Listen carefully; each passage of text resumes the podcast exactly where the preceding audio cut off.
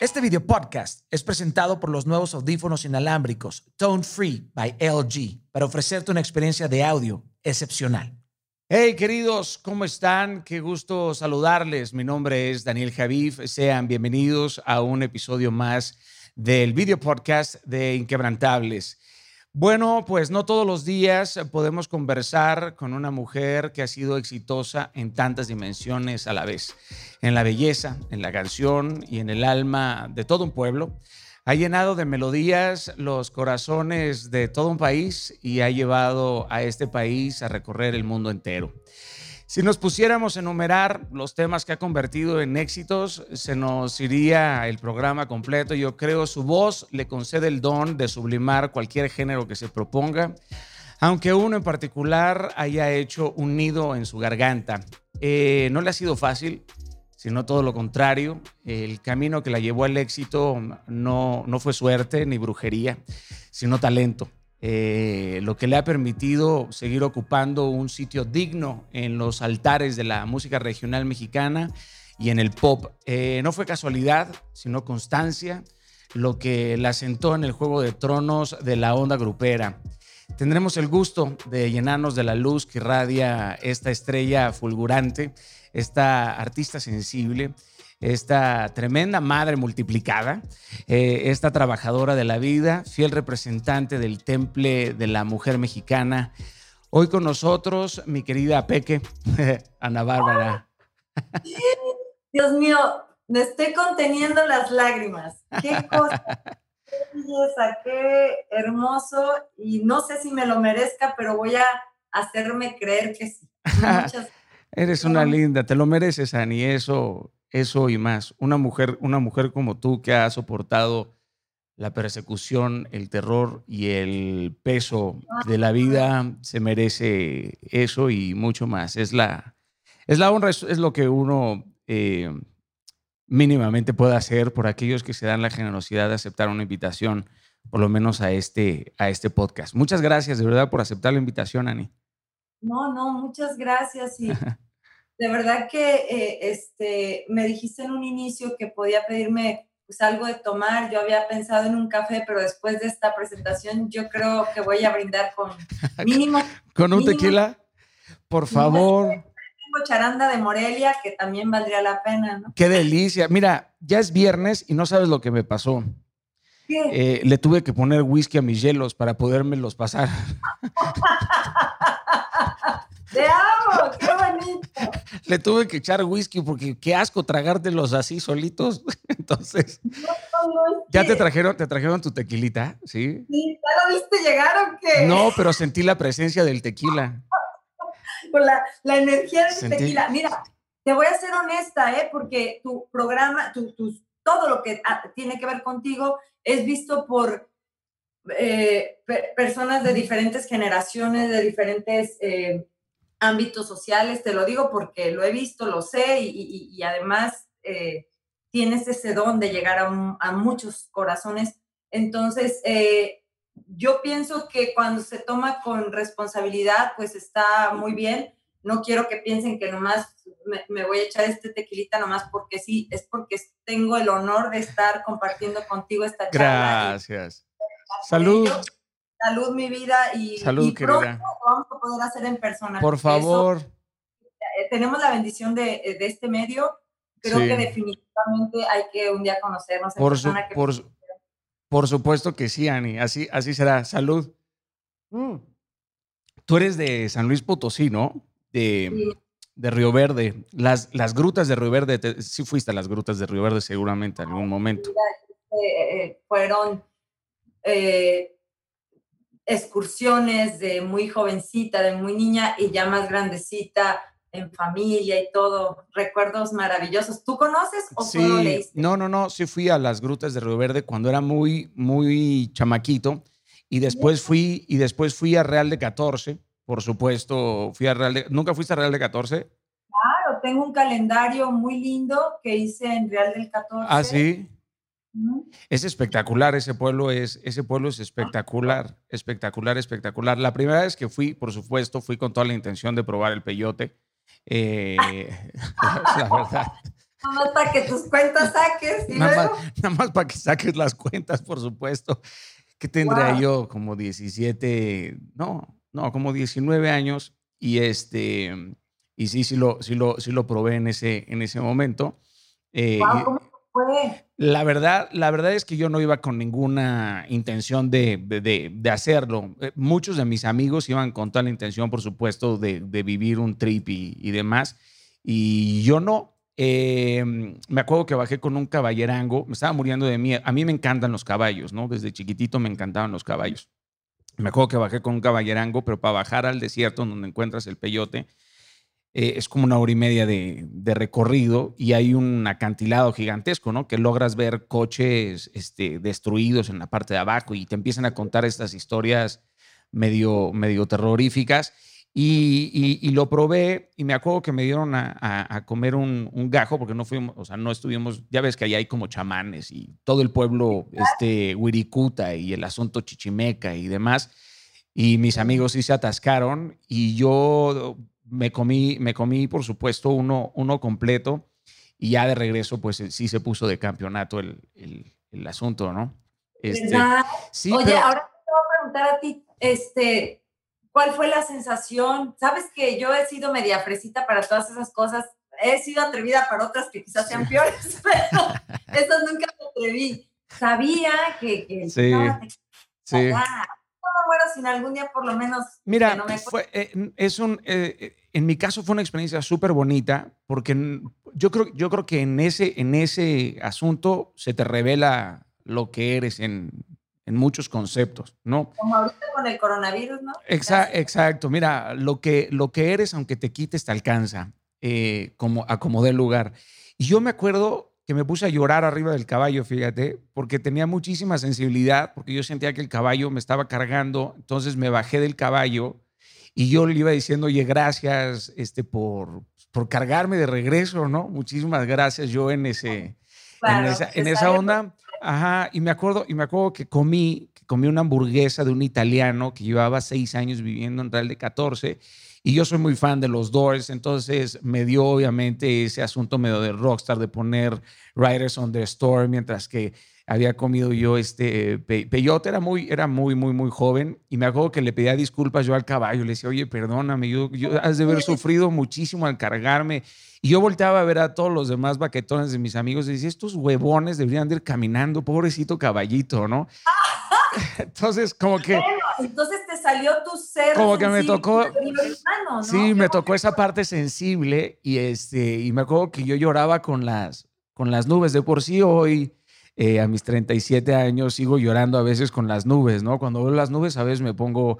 Me, toca esa parte sensible y tengo otra parte, por supuesto, mucho más, mucho más fría. Pero interesante porque toda la gente como de San Luis Potosí en algún momento también se ha dado como la pues sí, la oportunidad de ir a Real de 14 a comer, a comer peyote. Y después de tantas personas, tantas personalidades que han viajado, creo que vino Sting, creo que también estuvieron los Doors ahí, creo que, si no me equivoco, hasta llegaron a viajar los Beatles para poder ir a, Real de 14 a... Que, que, pues han hecho películas allá, entonces yo creo que todos que van de alguna manera se... se, Sí, sí. Oye, qué, qué, forma tan extraña de empezar esta plática, pero, pero, increíble, pero, increíble. Estás hablando de algo tan, eh, no, no lo del peyote, algo tan, un lugar tan hermoso que representa tanto en mi vida, que es mi hermoso San Luis Potosí, de ahí soy, y nada más hablas de mi pueblo y me tiembla el corazón. Es que toda la Huasteca es hermosa, ¿no? Toda, toda la Huasteca. Fíjate que yo cuando regresé a Real, Ani, fue en el 2013, ¿te acuerdas? Que estaba peligrosísimo, peligrosísimo, peligrosísimo. Y me acuerdo que llegué con mi esposa este, y nos hospedamos en Matehuala. Ves que Matehuala es un pueblito que está muy cerquita de, Real de 14 y era un pueblo que, ajá, pero está, ajá, estaba infestado obviamente de narcotráfico y era un pueblo realmente fantasma. Y yo ni enterado, como que nunca he sido este, muy ágil para descubrir este, el mal que me, que me rodea, ¿no? Y nos hospedamos ahí en, en, el hotel de Matehuala y esa noche tocó una balacera literal sobre la, sobre la carretera. Y este, sí, sí, sí, sí, muchas experiencias. Y la Huasteca es hermosa. La gente que nos está escuchando, si no han ido a visitar la Huasteca Potosina, es un paraíso. una belleza. ¿Te de acuerdo que es un paraíso? Oye, Ani, este, este año, a pesar de las dificultades y, particularmente en, tu caso, eh, se, ha se, ha puesto difícil, pero también te cayeron buenas cosas, ¿no? Al, parecer un, niño, un anillo se tropezó y cayó en tu dedo. Como que dijo, ¿dónde no encuentro mi lugar? ¡Pum! Como que la roca venía girando y como que te estiraste y, y, cayó, y cayó. Este, cuéntame de eso. O sea, me sorprendió muchísimo. Digo, me llenó de gusto, por supuesto, pero qué increíble. Estás, estás comprometida, Ani. El amor, el estado más bello del mundo. Pues fíjate que ya que eh, lo mencionas, tomando en cuenta los tiempos que vivimos, era como una, un bálsamo de, esperanza. No sé cómo lo llamaría yo, sino que eh, no quise vulnerar de alguna manera al hacer público mi momento. Sí, lo vi. Estamos sensibles y no caer mal, pero también empezaste la plática diciendo que yo he sido una persona que he vivido tantas cosas complicaditas mm. que realmente eh, era algo que me tenía muy contenta a mí y a nivel familiar, pues porque lo compartí con mis hijos. Toda la sorpresa fue incluso, fueron cómplices tres de mis hijos. Entonces, fue algo muy lindo y de tan lindo y siendo una persona pública y, sabiendo que tarde o temprano las personas son observadoras y se van a fijar que, que no, no está mi mano libre como otra. Claro, claro. Diamonds are forever. Así es. Entonces realmente dije, pues lo voy a compartir y bueno, qué lindo si lo toman a bien. Obviamente, como en todo, habrá gente que ni los leo que les parecerá fuera de lugar. A mí me encantó y estoy feliz. Oye, pero, pero dijiste, dijiste que sí, pero yo quiero saber cómo te lo pidió.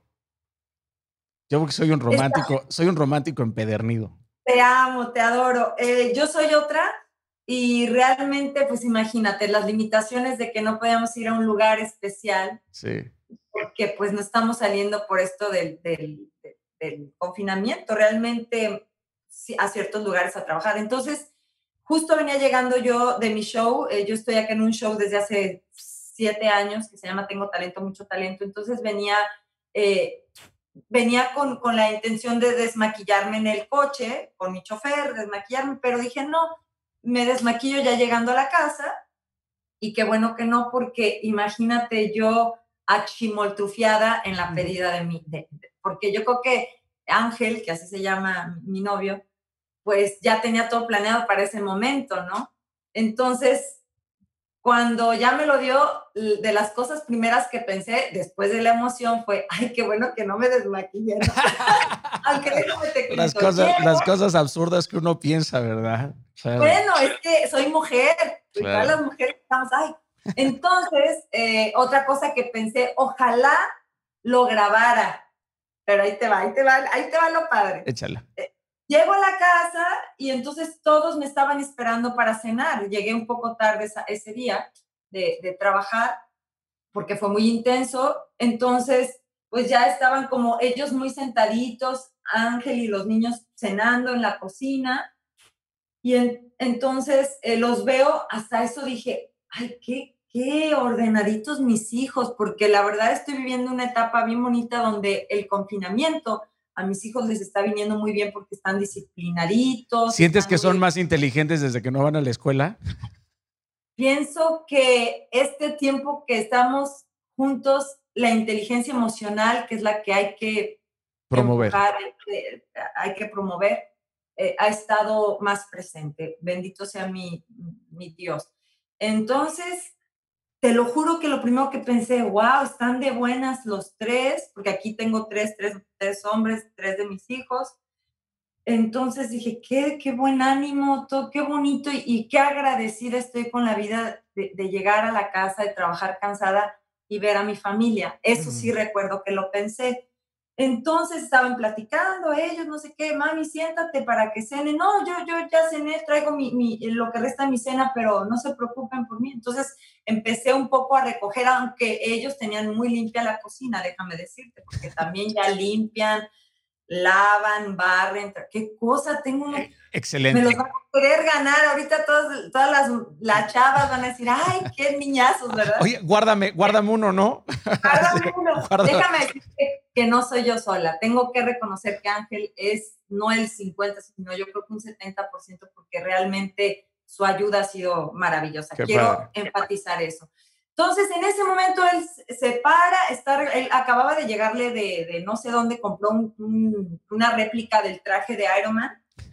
Este, sí, del traje de Iron Man. Y este, y lo tenía como arreglándolo.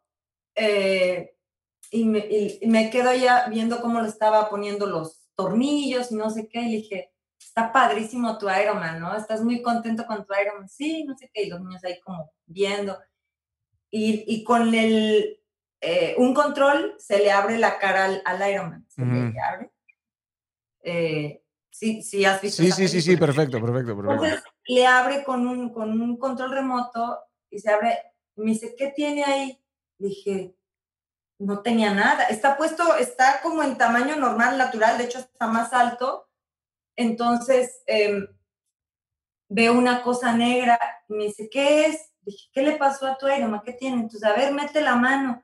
Y a mí me dio miedo que me fuera, se fuera a pegar la máscara en mi mano. Entonces él lo agarró y en eso lo abres la caja. Yo me empecé a poner nerviosa como si tuviera 18 años o 20. Qué bonito. Sí, la verdad, la capacidad de asombro que, que le agradezco que no le he perdido. Entonces me dice, a ver, ¿qué es? Y yo dije, no, no puede ser, porque yo no me lo esperaba, la verdad no me lo esperaba. Entonces lo, lo, me dice, velo. Y entonces lo, pues yo me pongo media nerviosa, me da pena porque va a decir la gente, ay, no manches a estas alturas. Bueno, pues estoy contando mi historia. Al contrario, perdóname, me preocuparía mucho si no te hubieras puesto nervioso y, y, emocionada. Me preocuparía muchísimo. cierto, tienes toda la razón. O sea, quien piense, lo, quien piense lo contrario, brother, vete a revisar. O sea, pide una cita con el psicólogo. Lo, lo que es que eres figura pública y estás expuesto todo el tiempo en un aparador y, a la crítica y a qué pensarán, pero yo he tratado de manejarlo, vuelvo a insistir, intentando trabajar en mi inteligencia emocional. Entonces, en ese momento, eso fue lo que sentí, abrió la caja, la caja tiene una lucecita, es más, ahorita les voy a pedir a los niños que me la traigan. Por favor, está increíble. Sí, ahí está, ahí está en mi cajón. Le, ahorita, Emi, ahorita vas a traerme mi cajita, por favor. Entonces, este, te voy a poner a mi hijo que se paró en chinga por la cajita. Entonces, este, abro la caja, abre la caja él y yo así, dije, ¿es en serio? En ese momento a otro de mis hijos, Chemita, el que tiene 13 años, se le ocurre ir por mi teléfono todo movido para querer grabar. Ah. Entonces está como grabando y, yo le digo, wow, qué emoción. Y este, no, de verdad, sí. Y ellos, Ángel, sí, híncate, es que eso se pide así. Ay, mamá, de verdad no sabes, mamá, se, Ángel, tú te tienes que Entonces fue todo como un rollo, yo por dentro diciéndole, bueno, ay, qué bueno que me está grabando porque yo quiero guardar este momento, ¿no? Yo quiero grabar este momento, pero en ese momento este, no tenía luz el teléfono y yo, bueno, lo va a quedar grabado en la historia, bueno, con que quede en mi memoria, todo al mismo tiempo enloquecida en mi mente. El, hombre se hinca y me dice, ¿quieres ser mi esposa?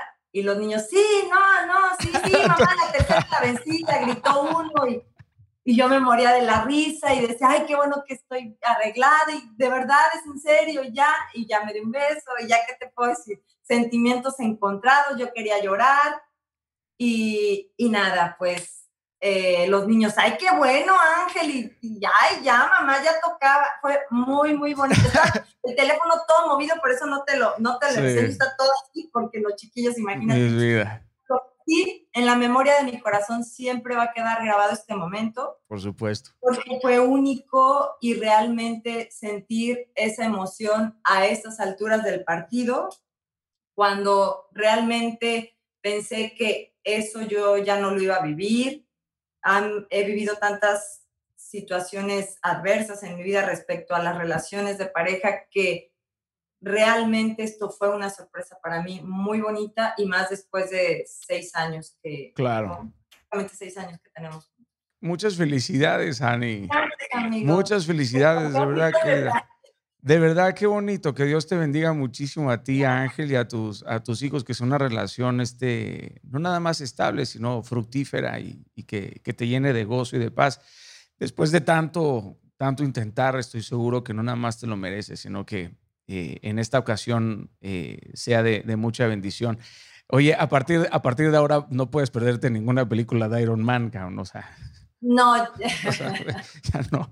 O sea, el día que si llegas a conocer a Robert, a Robert Downey Jr. va a ser como, dude. Ya lo conocimos. Fuimos a la premiere de los Avengers. Ajá. Eh, y entonces él no, no le puso al casco del Iron Man otro, de otro, de un solo, era solo el casco, se lo puso a mi hijo chiquito, Jerónimo, entonces, ahorita está cambiado. El traje de Iron Man tiene la cabeza del... Del, que tiene el, el, el, casco... de Robert.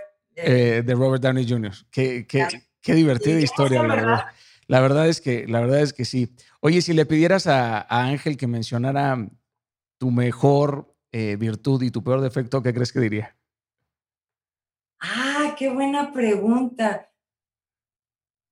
Yo creo que mi mayor virtud para él es que soy muy, es increíble, ¿eh? a pesar de ser artista y todo, soy, tengo una personalidad, personalidad calmada, soy calmada. Sí. Y mira, mi niño. A ver.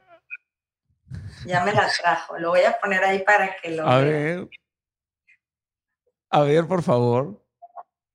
Jeros, ¿quieres enseñárselo cómo fue? a ver, Jero.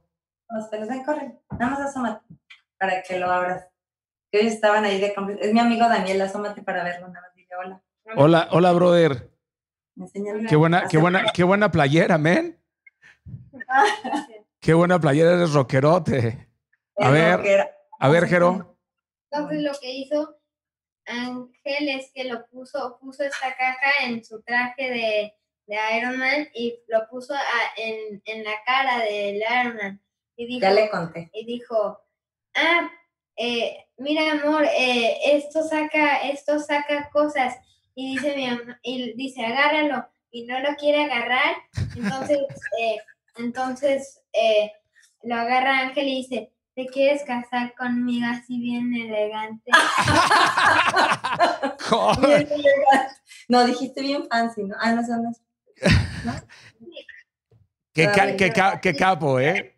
Super. ¿Te quieres casar conmigo? Sí, hasta, hasta estaba súper nervioso que se le olvidó en cárcel. ¿Neta? ¿Y tú, tú se lo recordaste, Jero? ¿Quién fue quien le recordó a Ángel? Te tienes que encar, brother. Mi hermana Emiliano. no, fue Emiliano. Ah, Muchas gracias, Jero, por, por hacernos la crestomatía. ¿Qué tal, eh? Gracias. Excelente. Cuidado, cuidado con mi, con mi limón. Qué belleza. ¿Cuántos hijos tienes, Ani? Bueno, eh, que yo parí tres, pero tengo otros tres que me dicen mamá. ¿Qué te dicen mamá? Oye, ese título de madrastra tan mal representado por Disney, qué terrible, ¿no? pues sí, hay que tratar de cambiarle, ¿no? Es, esa, esa percepción que hay en la, en la gente. ya lo dijiste tú, es quizá por unos cuentos que ni tampoco terminan eh, las, relaciones de pareja en cuento de hadas, ni tampoco todas las madrastras somos iguales, ¿no? Sí, la verdad es que yo creo que para criar como tú hay que tener un corazón amplio como el que tú tienes, Ani. No, no, no, no lo dudo. O sea, yo que conozco más allá de, tu historia, eh, inmediatamente se te ve en la, se te ve en la entrevista la, la bondad y la, la, generosidad. Me estabas diciendo sobre tu mayor virtud y, y tu peor defecto, lo que diría Ángel.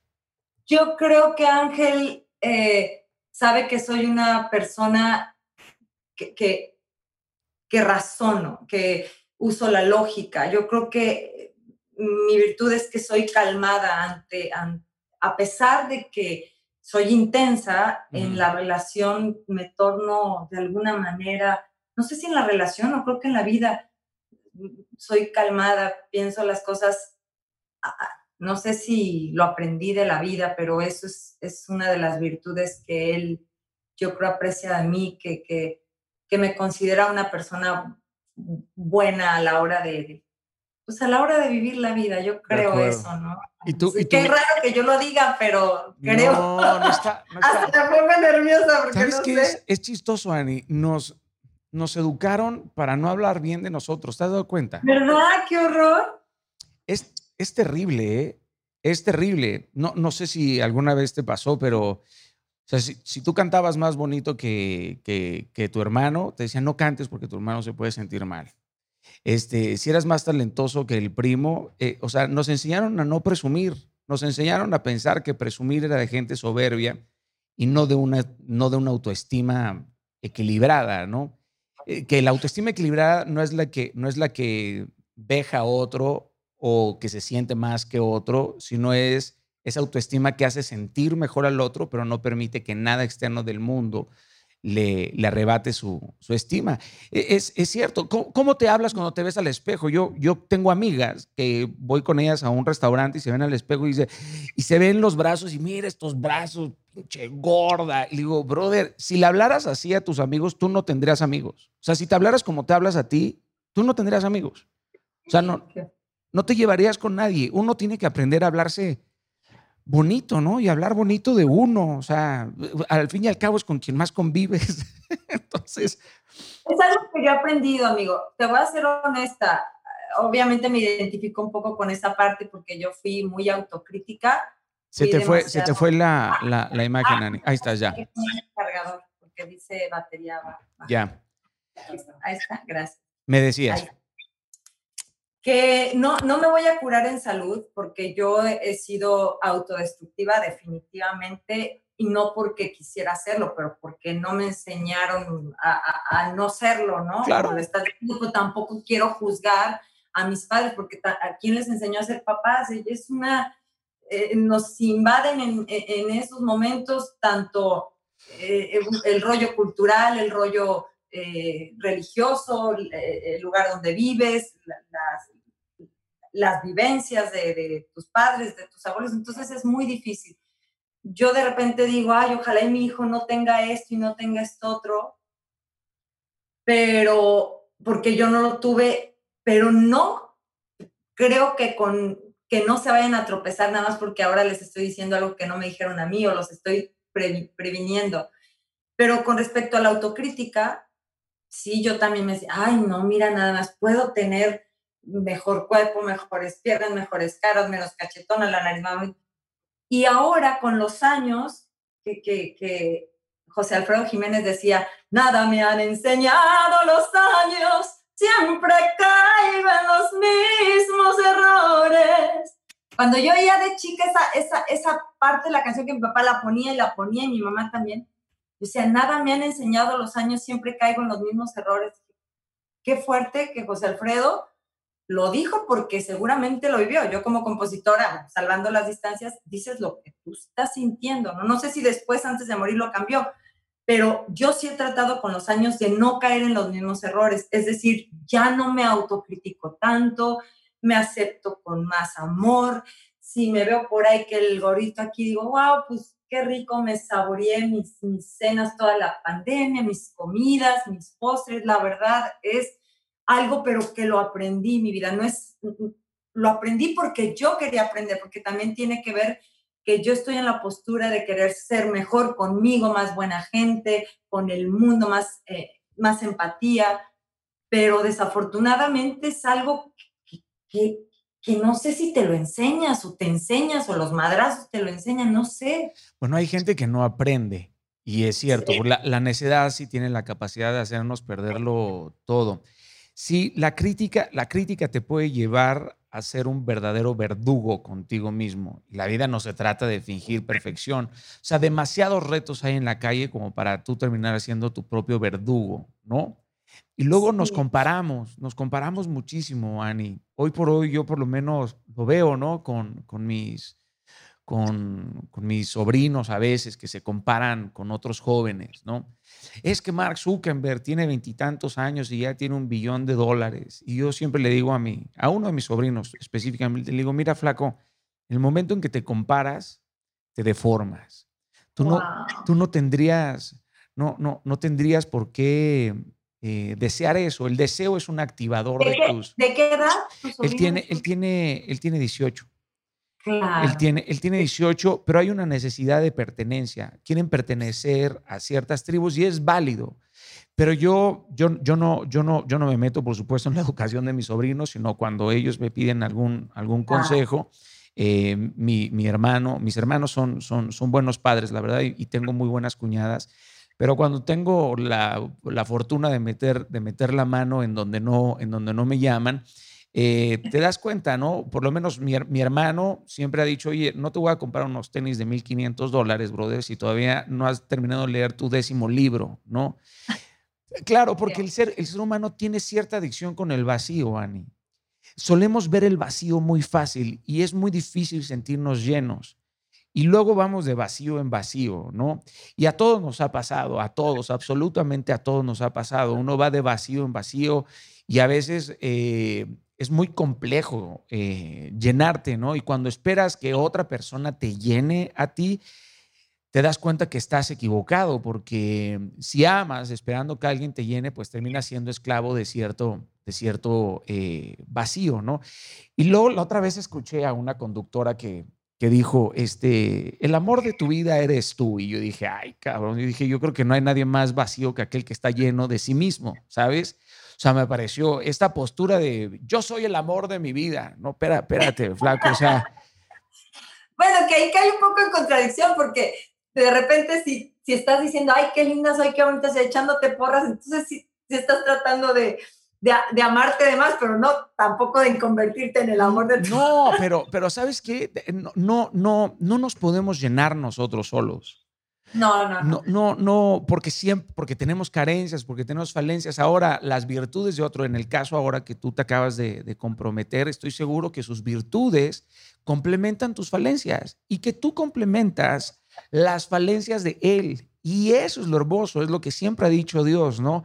Una sola carne, donde un hombre y una mujer se convierten en una sola carne. Y ese eh, más que ser el crepúsculo, es el amanecer del individuo, es el acto más importante que existe en el universo y llegar a conquistar eso, lo bonito es que tú no has perdido esa esperanza, porque hay personas que se dan por vencidas, ¿no? Que claudican ante todos los retos o todas las equivocaciones que tuvieron en el pasado hay, hay personas, por supuesto, que se enamoran, son defraudadas, luego se enamoran de la soledad y cuando llega el amor de su vida ya no saben estar con esa persona porque están enamoradas de la soledad. Entonces, que tú, que tú te hayas dado esa, que tú te hayas dado esa oportunidad es algo, es algo maravilloso. Quiero decirte algo, tomando en cuenta lo que estás diciendo. Hoy me desperté y curiosamente en, mi, e, en mi Instagram cuando lo vi, después de lavarme la cara, lo primero que me aparece eres tú con una frase que se la leía Ángel. Eh, si me traes mi teléfono, porque no me acuerdo textualmente, pero ¿cuál fue tu frase que pusiste hoy? Hoy, mira, te la voy a leer, aquí la debo de tener. Y le dije, gracias, amor, después de leer esa frase. A ver. Ah, mira. Ah, qué bonita es una relación cuando a pesar de todo siempre se tratan con respeto y educación. Bravo a esos que les das la mano y jamás, y jamás se toman el pie. Claro. Es que, ¿sabes qué? ángel para mí. Qué bonito no porque... ha abusado de, de, de nada y, y, y, yo trato de no abusar, trato, ¿verdad? De no abusar claro. de, de, su bondad, de su... Amé esa frase porque me identifiqué profundamente porque efectivamente eso es la pareja, ¿no? Y, y yo lo vi eh, curiosamente, eh, en, eso en, en, tu relación, como, si, como todas, seguramente tendrán sus impases, pero Por supuesto. ¿te acuerdas que cuando nos escribimos la primera vez, sí. dije, saludan a tu esposa, que tú has hecho mucho énfasis en, en, en los últimos tiempos de que es una gran compañera? Sí. Porque me imagino que esa frase no sale nomás de, porque sí, es algo no. que tú has vivido, ¿no? Sí, y es, y es algo que se construye todos los días. O Totalmente. sea, uno se tiene que enamorar 31 veces al mes. O sea, no. No, no, porque... porque de la, la, misma persona es que pusieron aquí cara, ¿qué? Sí, claro, 31 veces al mes de la misma, de la misma persona. Este, claro. aunque, aunque, tengo amigos que sí lo hacen de diferentes. Yo tengo conocidos o, que, que, que, también, y te voy a hacer un, te voy a, yo no me voy a curar en salud y no me voy a hacer la santita. porque mucha gente joven y de todas las edades y de muchas eh, formas de pensar nos están viendo, hasta de muchas religiones. Yo tuve una época en que esos vacíos pensaba que me los iba a llenar el muchacho guapo que iba a ser una buena persona y un príncipe que me iba a salvar de mi tristeza. Entonces, eh, no, no te quiero decir que todos los días buscaba el amor, pero sí, sí estaba en la búsqueda de, de, algo que quizá no estaba ahí porque yo estaba muy mal incluso eh, emocionalmente, ¿no? Entonces, ahora sí veo esa parte como la estás comentando tú. Yo todos los días, o por lo menos lo intento porque sé que estamos llenos de errores y es tan humano estar lleno de errores, eso nos justifica, pero sí intento todos los días ser una persona saludable, una, un, buen partido para mi pareja. Eso sin lugar a dudas, ¿me entiendes? Estoy, estoy total, totalmente de, de, acuerdo. Es, es, un reto y es un reto de todos los días, Ani de, todos los días. Construirse es un reto de todos los días porque estamos atascados de estímulos que nos empujan a veces sentirnos vacíos, tristes, deprimidos.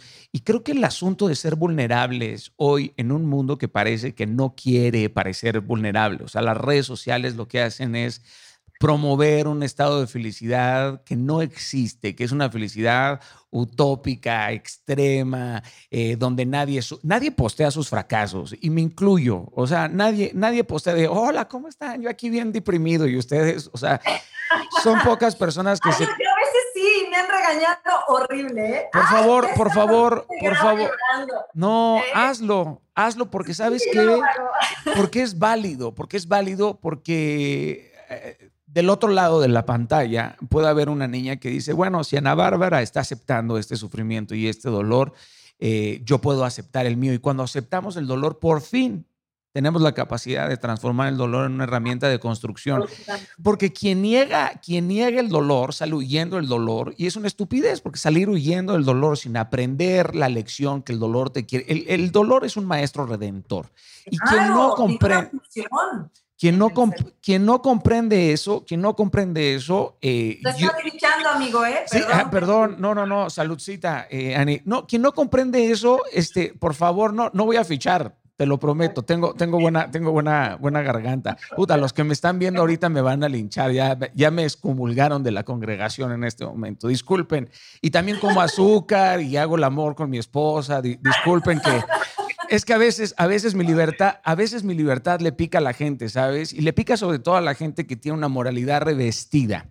Es esa doble moralidad en donde piensan que por seguir a Dios no nada más uno es perfecto, sino tiene que parecer santo, ¿no? Uno busca la santidad, pero no, no, me, no, me, no me siento santo en lo, en lo absoluto. Me encanta aparte que te des la oportunidad de expresarte de esa forma, Ani, ¿no? Porque eres una mujer que ha acumulado éxitos gigantescos, que la ha sacado del estadio en muchas eh, eh, aristas, por supuesto, el profesional. Y si te ha costado trabajo el mundo personal, bueno, también es válido, mano. O sea, también es, también es válido volver a, reincorporarse y volver a, intentarlo.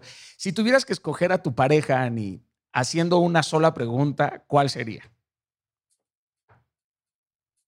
Eh, o sea, basado, basado, sí, no, basado, o sea, basado en una, en una pregunta. O sea, si tuvieras que elegir a tu pareja basándote en una pregunta, ¿qué preguntarías? O sea, ¿qué sería lo más importante? O sea, ¿qué sería lo más importante para ti? Tienes, tienes paciencia o, disposición. Eh, es una virtud. ¿Te, has dado cuenta? Sí, una persona paciente, una persona con disposición es un tesoro. Ahorita que hablabas de los vacíos y que si la gente está buscando que te lleven de paseo a no sé dónde o que tenga no sé cuántos coches o no, caray, bueno, tal vez sueno, no sé cómo voy a sonar, pero una persona paciente es que encierra tantas cosas, es humano, es, es bondadoso. Dominio propio. Dominio propio. La paciencia, Ani, es dominio propio. Mi esposa es muy paciente, yo soy el desesperado. Sí, sí. Te mando otro entonces. sí, sí, sí, sí. Yo soy, yo soy, ¿sabes qué? Porque soy, soy alguien brutalmente competitivo. Entonces, no, tengo poca paciencia en las discrepancias.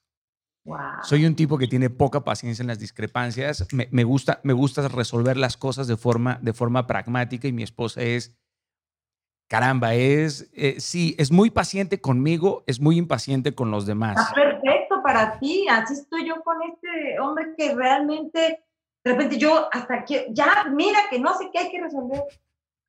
Luego digo, wow, qué don tan grande. Sí. Sí, sí, sí, sí. Y tú dijiste otra palabra, disposición. Eh, si el ser humano entendiera la virtud de la disposición. ¿Qué tal? Annie, podrías conseguir el éxito que quieras en esta vida. En esta vida es más importante estar dispuesto que estar preparado, fíjate. ¿Qué tal, eh?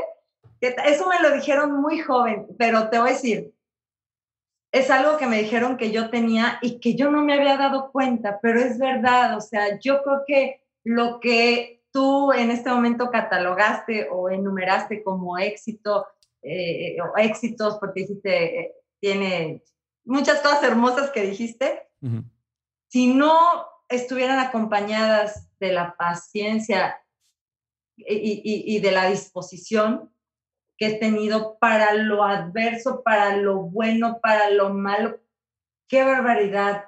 No, sé, no estaría sentada aquí contigo y hablando de tantas cosas que me hacen tan feliz, no porque las que me hicieron infeliz no cuentan, claro que cuentan para ser la persona que soy ahora, pero definitivamente lo dispuesta que he estado para aceptar hasta, hasta lo peor de la vida que me, que me ha pasado. No, ojo, no es que lo estaba esperando, simplemente si me va a tocar, aquí estoy, hijo de su madre. O sea, ¿cómo lo vas a agarrar? Que se deje venir, chingue su madre.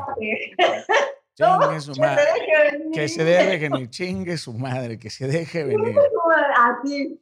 De verdad, qué bruto, qué bruto. Sí, sí, sí, sí. Y sabes qué, digo, uno es responsable, por supuesto, de sus decisiones y a veces toma uno decisiones en el calor de la emoción y al día siguiente dices, ¿qué coño acabo de decidir, brother? O sea, que... Se me vienen tantas cosas solamente. Cuéntame una, por favor. No. ¿No? Este... Si te sientes cómoda, ¿eh? Si no... Me siento cómoda. Mira, te voy a decir, te voy a decir, es que está aquí mi hijo, está, ¿tienes tu teléfono apagado? Pues no, es que deberías irte ya a desayunar abajo. Bueno, no importa, ya tiene 19 años, que sepa. La, la, ¿Eh? ¿Ingreso? Ah, ok. Te adoro. La, pues es que me da pena luego no cantar con, uno con el chamaco. La verdad, te soy honesta, la primera vez que me casé fue, bueno, pues qué, total, mañana lo arreglo y cualquier cosa, pues no sé qué. Sí fue un hecho totalmente impulsivo, y que voltean a ver Sierra sí. Hijo, pues si lo vas a hacer, pues nomás vas a sufrir las consecuencias, ¿verdad? Listo, esa es la mejor enseñanza que le puedes decir. Si estás dispuesto a pagar las consecuencias, intenta no hacerlo, por favor. Así es. Eh, no, y ojo, no me puedo arrepentir ni de un, de, ni un ápice de todas las decisiones que he tomado, porque si no, dicen que hay gente eh, no, escuché a una persona que dijo, qué tonta la gente que dice, volvería a cometer los mismos errores. Pues si los puedes evitar, evítalos. Claro. No, porque el otro día me, me cuestionaron que si yo estaría dispuesta a no haber sufrido lo que he sufrido, y entonces la consecuencia no es escribir las canciones que he escrito. Entonces realmente me quedo no, es, no, es cierto. Fíjate, viendo, viendo, es cierto, viendo con mi esposa hay una serie que se llama Dark, que habla acerca de los viajes en el tiempo, ¿no? Eh, o sea, que puedes regresar el tiempo o viajar hacia adelante el tiempo. Y mi esposa, bueno, está muy entusiasmada con, con, la serie, ¿no? Es, es, muy interesante. Es como si estuvieras leyendo 100 años de soledad. Necesitas una libreta para apuntar todos los personajes porque es como leer Macondo, como estar en Macondo de, de, García Márquez. Pero mi esposa me decía, fíjate que yo sí me regresaría al pasado y yo sí cambiaría varias cosas. Y yo decía, es que si tú cambias algo de tu pasado, tú y yo no nos hubiéramos conocido. Es cierto. O sea, tú y yo, no, sí, lo hubiera provocado. Y le digo, no, gorda, porque. ¡La amo! Sí, sí, sí, sí. Angita, es que Angita, Angita era como el PRI de los setentas. O, o, ganaba o empataba, porque perder no hay manera, ¿no? amo. Mi esposa. Ya, ya se te terminó tu tequila. Espero que estés no, No, espérate, no te preocupes por él, aquí tengo la... Espero que esté solicitando el segundo. ¿Sabes qué pienso? Que hay muchas personas, Ani, o dime si me equivoco, hay personas que idealizan la vida de los cantantes y de los artistas, pero luego de tus primeros pasos en la música, ¿sentiste que, que todo esto que has vivido era como tú lo imaginabas? O sea, cuando eras chiquita y ahora, Hijo de cuando- su madre. es otro, es otro pedo, ¿no? O sea, uno tiene estas ideas de cómo va a ser. Te voy a, te voy a contar una anécdota así que se me viene a la cabeza. Échala. Yo soñaba pues con los escenarios grandes, los giras, los viajes y cantar en otros países. Bueno, Ajá. era como el sueño de mi vida, un día llegar, no sé, a, a- a- pues no sé cómo llegué un día, me acuerdo en la República Dominicana, tanta gente que no había manera ni de ni alcanzar a ver hasta dónde llegaba, o u otros países en El Salvador, un evento que fui con siempre en domingo, Ujú. era, era muy hermoso, pero en una ocasión, ya cuando se supone que yo, la gente se refería a mí como una artista exitosa, con una canción fuertísima en la radio, la trampa era eh, una cosa, un fenómeno. Tu amor es una trampa, ¿te acuerdas? Una trampa, ¿co- co- muy ¿Quién, quién, no, quien no escuche esa canción vivía debajo de una piedra? Exacto, bueno, eh, pues me toca ir a Chile. Yo tenía muchas ganas, antes de ir a Chile, de conocer Santiago de Chile. ¿Por qué? Porque me llamaba mucho la atención. Pero resulta que yo estaba en una, eh, que yo estaba en una relación muy tormentosa. No, no, no muy tormentosa, lo que le sigue. Como dos niveles más arriba. Entonces, recuerdo que me dieron eh, desde eh, una, un- una suite espectacular. De mi, de mi jacuzzi se veían los Andes, Wow. o sea, la nieve de, los Andes. Era como el sueño que yo, yo de niña, sigue apagándose aquí. Ahí está, ya regresaste. Eh, esa- ese sueño de mi, de mi vida, de, de- de que yo lo quería vivir con una felicidad y una plenitud, ¿no? Estar en otro país lista para hacer un show espectacular allá, con, con- me acuerdo que iba al show de, de Don Francisco, que no recuerdo cómo se llamaba el, el nombre del show, pero era algo de Don Francisco, porque él Ujú. es de allá y era... Sí, lo acabo, acabo de tener una charla con él la semana pasada, con don Mario ah, qué bonito, ya salió, la voy a ver. No, todavía no ha salido, todavía no ha salido. Ah, todavía no ha salido. la voy a ver, wow. yo lo quiero mucho y le admiro mucho y él me llevó, lo digo abiertamente, por primera vez a su país. Bueno, el punto es que yo estoy en esa suite viendo el- el- el- los Andes desde mi, desde mi jacuzzi. Llore y llore acostada, me salían las lágrimas, no se distinguía entre la, entre la, entre la, la regadera, la- el agua, era un sollozo. Yo sé por qué estoy tan triste si era lo que yo soñaba, por qué, qué es. Yo sabía que mi relación no era, no era buena, sabía que me estaba haciendo mucho daño, sabía que estaba en una relación muy conflictiva, muy de esas relaciones enfermizas. Era una depresión total.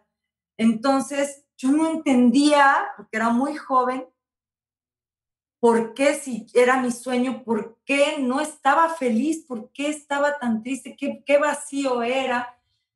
Y, y ahora lo sé, yo estaba totalmente desbalanceada, eh, eh, no vivía con, con, con, ese, con esa conciencia que vivo ahora, que yo creo que es inherente también a la edad, también Cierto. era muy joven, eran muchas cosas para una niña de pueblo que nada más quería, soñaba con ir a cantar, pero no sabes lo complicado que es, no dormía, no, de hecho tengo canciones que hablan de que no dormía, no vivía, las noches parecían días y los días parecían noches. Entonces, a lo que voy no es, no es un, sue- un cuento de hadas el ser artista. Ayer terminé totalmente muerta, empecé a las 7 de la mañana mi día, grabamos dos shows preciosos, nos fue increíble, la pasé divino, pero eso no quita el cansancio emocional y físico y la energía que tú derrochas, luego una sesión de fotos y luego de ahí queda la adrenalina, entonces no podía dormir.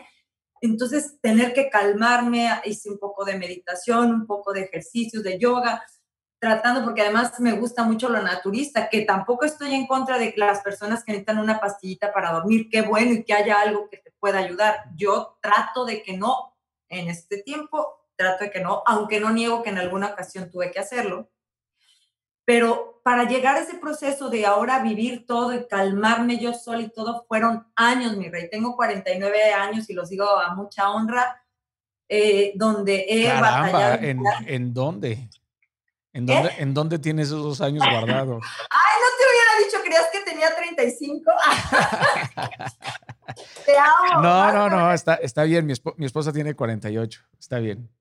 Está no bien. es cierto. Claro, sí, sí, sí, Angita. No, no, me estás jugando. No, pues es, es, es, así, como tú, que se ven, se ven jovencitas. No ella se ve de 32.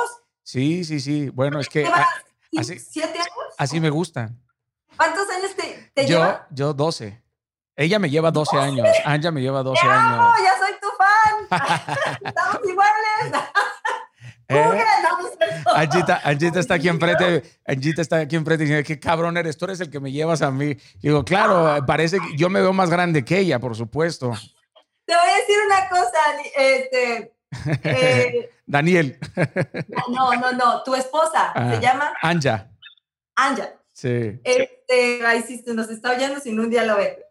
Una vez la mamá de Ángel me habló y me dijo, ¿sabes qué? Me va a matar Ángel, yo creo, pero me dice, no, no será posible que Ángel le pongan Botox aquí porque lo estoy viendo como un poco acabado. O sea, le llevo 15 años y la verdad dije, señora, me dice, ay, sí, porque lo estoy viendo ahí como que se ve muy sí, grande. Sí, a mí parece. que es piropo de mi suegra. A mí parece que me atacó Wolverine en la cara a veces. ay, cállate. No, no, mentira. Pero mira, te voy a decir que es. Es el trabajo que viene uno haciendo, que por cierto no es fácil. También no te voy a decir que, que llegar aquí ha, ha, sido un lecho de rosas, no, han sido más espinas que rosas, sin lugar a dudas, pero estoy muy orgullosa y plena de, de, y agradecida con lo que he vivido, volviendo a lo que hablaban de Dark, la, la serie que están viendo, yo no cambiaría nada, mi cielo, porque sí ha sido muy doloroso, muy, extremadamente doloroso. Es más, yo no sé cómo no me morí, en muchas de las, de las situaciones. ¿Alguna vez pensaste, ¿alguna vez pensaste en, en, morirte? Yo creí que me iba a morir de dolor, o sea, de, de, de, de depresión. Bueno, que eso es, parte, eso es parte del pensamiento, del pensamiento suicida, ¿no? No es que uno se quiera quitar la vida, sino lo único que, lo, lo que quiere uno es acabar con el dolor que siente, o sea, o sea lo que quieres es pero ya no, ya no sé qué hacer con, con, con, tanto, con tanto dolor. Y hay personas que tocan a lo mejor la cantidad de, de tu dolor que no voy a comparar tu dolor con el de nadie, porque no se trata de victimizarte o de victimizar el dolor de, nadie, porque cada quien vive el dolor de una forma diferente, con una intensidad completamente diferente, de acuerdo a tus eh, capacidades, eh, por supuesto, eh, mentales, emocionales y espirituales. Pero este dolor a veces sí llega a ser tan intenso y es en un segundo, ¿no? Es en un segundo que es tan profundo que dices, ya, ya de verdad siento que me voy a morir. O sea, de verdad ya, ya no, ya no, ya no puedo salir de aquí. Y me interesa mucho que hayas dicho esto, Ani, porque hay personas que sí idealizan el mundo del entretenimiento, que sí idealizan la fama, y, habría que, y habría que modificar un poco el contexto y el concepto que se tiene de significado de éxito y, de fama. Y, también, ¿no? Ser responsables al no vender una, una utopía diciendo que esta, esta felicidad o estos estados idílicos solamente los, los, provoca la fama y el, y el éxito. Hay, hay personas, hay personas que, que, saben conquistar la luna y no se saben conquistar a sí mismos. Y eso es un reto todavía diez veces más, más cabrón. Hay algo interesante en ti. Pasaste por un montón de nombres de antes de llegar a Ana Bárbara. Tu nombre es Altagracia, que me parece hermoso. Gracias. Me parece hermoso. De hecho, es un nombre que he escuchado muchísimo en República Dominicana, si no me equivoco, en República Dominicana. La Virgen la veneran en. La tienen una virgen. Yo amo República Dominicana, no sabes el amor que me encanta. Cuando fuiste a República Dominicana, este. ¿Qué, promotor te llevó? ¿Te acuerdas? A lo mejor fue César, César Suárez, a lo mejor te llevó. pues eh, conozco a César. Eh, es un, es un capo. Con Luz García, que es una presentadora y una modelo, todo, una señora muy querida ya, que seguramente pronto vas a estar con ella. Sí. Y, este, y tengo una conexión muy especial eh, con República Dominicana, yo creo que derivado del nombre y sin darme cuenta. Yo siempre he dicho que tengo alma dominicana, curiosamente. Fíjate, puede ser, tienes toda la razón, sí puede ser. Tiene, sí, sí tienes medio feel, sí podrías, aparte eres muy alta, ¿no? ¿Cuánto mides, San? Eh, en metros, 1,75. O sea, ya con tacones ya eres un, ya eres. Ah, sí, 1,80. Ya eres de 1,80. O sea, ya eres una Amazonas. Literal. sí, soy gigante. Eres una, Sí. eres una Amazonas. No, yo me presenté en el, me presenté en el Teatro Nacional. César Suárez ¡Ah, es, no, nuestro, es nuestro promotor. un. César es un capo, la verdad, eh, se me hace, yo creo que es el, eh, de los mejores promotores que tiene República Dominicana. Pero ¿por qué te pusiste Ana Bárbara? O sea, porque antes pasaste por varios, por varios nombres. ¿Cómo llegaste a Ana Bárbara? Bueno, primero fui eh, Bárbara sola porque eh, cuando era muy, muy jovencita, de 16 años, salí en una película que se llamó La vida de José Alfredo Jiménez. Eh, Ah, ok.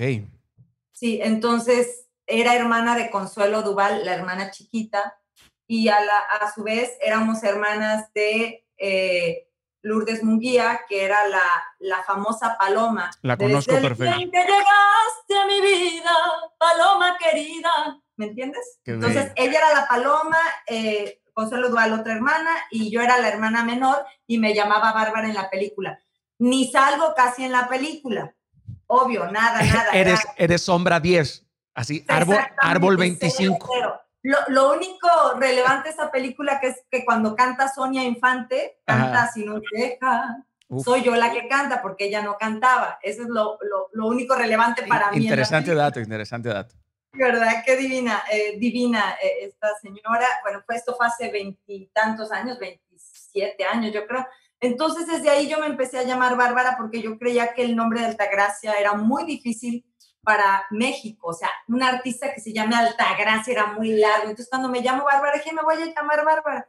Entonces, con ese nombre de Bárbara trato de ir a valores juveniles. Bueno, me- primero, Bárbara solo me dijeron que era muy seco, entonces me puse Bárbara Barraza, que Barraza era el apellido de mi abuelita. ujú, Luego me dijeron que sonaba muy Bárbara, ra, ra, ra, ra, ra, así. ujú. Entonces dije, bueno, pues lo voy a cambiar por qué Bárbara me pondré. Entonces fui amiga, y lo digo con mucho orgullo, de uno de los cuates Castilla, ¿Qué? que- El flautín. el flautín del pastor que al canta así. Uh, no lo puedo creer. Los cuates Lo- Castilla. Conocí a uno porque el otro ya había fallecido, yo tenía muy 17 años y pude tener la, tengo la, la, la bendición de decir que pues lo conocí, él se portó divino con mi papá y conmigo, nos invitó a vivir a su casa dos, tres veces, él vivía al lado de, de la oficina o de las instalaciones de autores y compositores de México, al vivir en su casa, pues, y, y no, no estar contenta con el Bárbara Barraza, él me dijo, pues ponte Bárbara Castilla, por, por, por los cuates y que me pongo Bárbara Castilla. Entonces, bueno, Bárbara Castilla, no sé qué, alguien de la prensa, que, que en ese tiempo fui rostro del, El, del No. Heraldo. no, fui reina de los reporteros gráficos del Novedades primero. Mi vida, es que yo he estado, yo creo que yo de verdad, estado- nomás me faltó ir a concursar con Chabelo, dice mi mamá.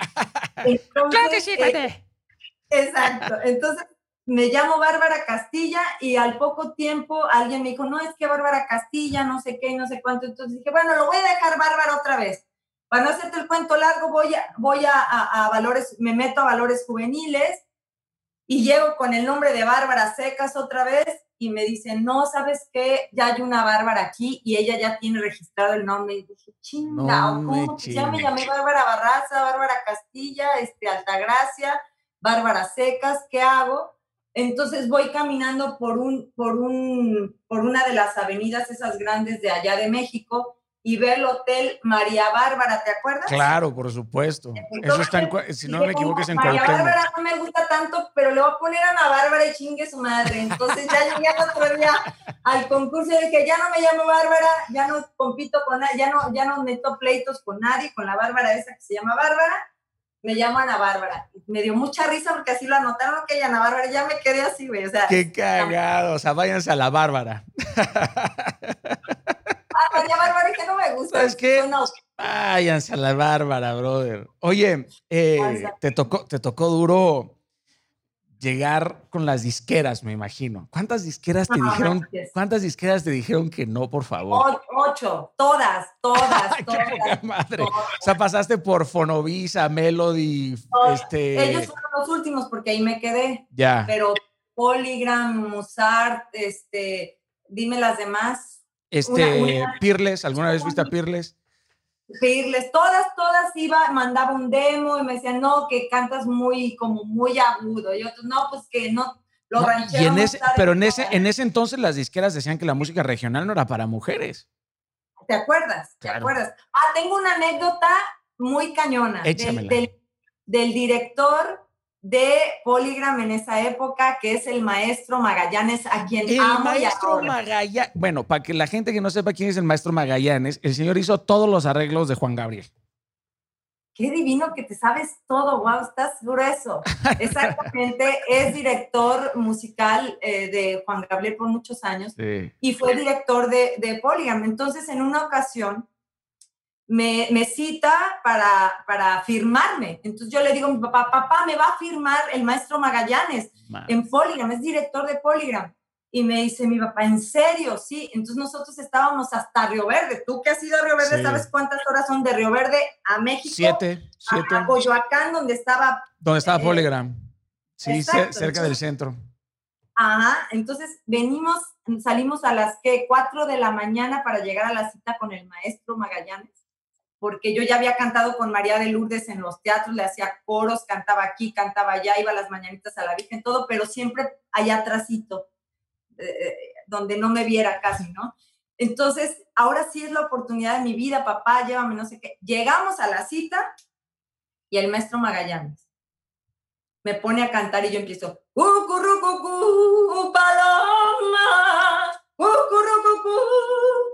Entonces me dice el maestro, pues cantas muy bien, mijita, delante de mi papá, que mi papá... Pues, ya sí, sí, sí, sí, sí, sombrero y bota, brother. Sombrero y bota. O sea, no, entonces dice el maestro Magallanes, pues cantas muy bonito, pero número uno, estás muy joven para la música ranchera. Para tener el temple de cantar la música mexicana, hay que, tiene que ir acompañada de la experiencia del dolor de, de, me da una explicación ahí muy bonita y muy filosófica, pero imagínate, o sea, me hacía falta vivir algunas cuantas tragedias, yo creo, ahorita soy capaz de ir a buscarlo para ver si ya les son suficientes las tragedias. oiga, oiga maestro, oiga, maestro Magallanes, ¿usted, que, ¿usted cree que yo ya sufrí lo suficiente? Oye, déjame decirte que soy muy amiga de él, ahora nos chateamos, eh, me ha hecho arreglos y todo, lo amo, lo adoro. Todas las mañanitas a la Virgen las he hecho con él, él hace los arreglos, pero fue lo que me dijo en ese momento. Y luego también me dijo que se seaba mucho, que, que, yo hacía mucho así, y me puso unos ejercicios a hacer con un lápiz en la boca. Entonces empecé a trabajar mi dicción, pero no te quiero decir cómo me fue con mi papá. ¿Te puedes imaginar? No, me puedo imaginar que se le retorció el bigote, se le enchecaron las botas. Bueno, Verde diciéndome, mira, hija de la, yo sabía que no sé qué, este, esto era una mentira, papá, que por favor, mira, papi, que él me dijo, me vale madre, no sé qué, bueno. Eso debe haber estado muy duro, o sea, la gente, yo sé que la gente de México... Zape, un zape, sí, un zape, Sí, la gente de México va a entender perfecto, pero para quien nos escucha, por supuesto, fuera de, de Latinoamérica, el, el, el ranchero, el llanero de este país, eh, más allá de lo pragmático y es un ganadero en todos los sentidos, ¿no? O sea, es como, qué poca madre, la chingada, me hiciste perder el tiempo con Yo soy de Mazatlán, Sinaloa, yo soy de Mazatlán. ¿Estamos ahí?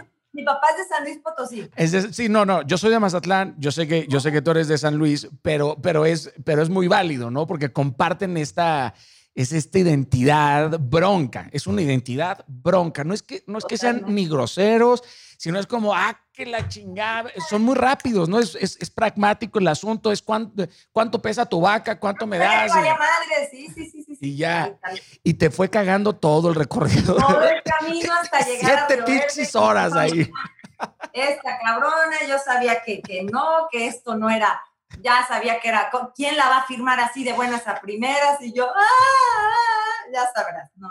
Es que fueron una serie de aventuras, amigo, impresionantes. Después de eso, todavía fui a valores juveniles, luego de valores juveniles, otra vez a valores juveniles, luego a Rostro del Heraldo, luego lo, cuando fui representando a México para cantarle al Papa, era un busque, una búsqueda y búsqueda. Yo creo que la gente de, de, mi país hermoso, de mi México, unos por un lado, otros por otro, pero han visto algo de mí hasta debajo de la cama, como dice la canción. Se te quiere, se te quiere mucho, Ani. La verdad es que sí, se te quiere mucho. En México se te quiere mucho. Ahorita estás en Los Ángeles, ¿no? Acá vivimos. Estás en los. ¿Tu mamá iba contigo en el coche cuando te iba cagoteando mi papá, dilo. que te iba cagoteando tu jefe.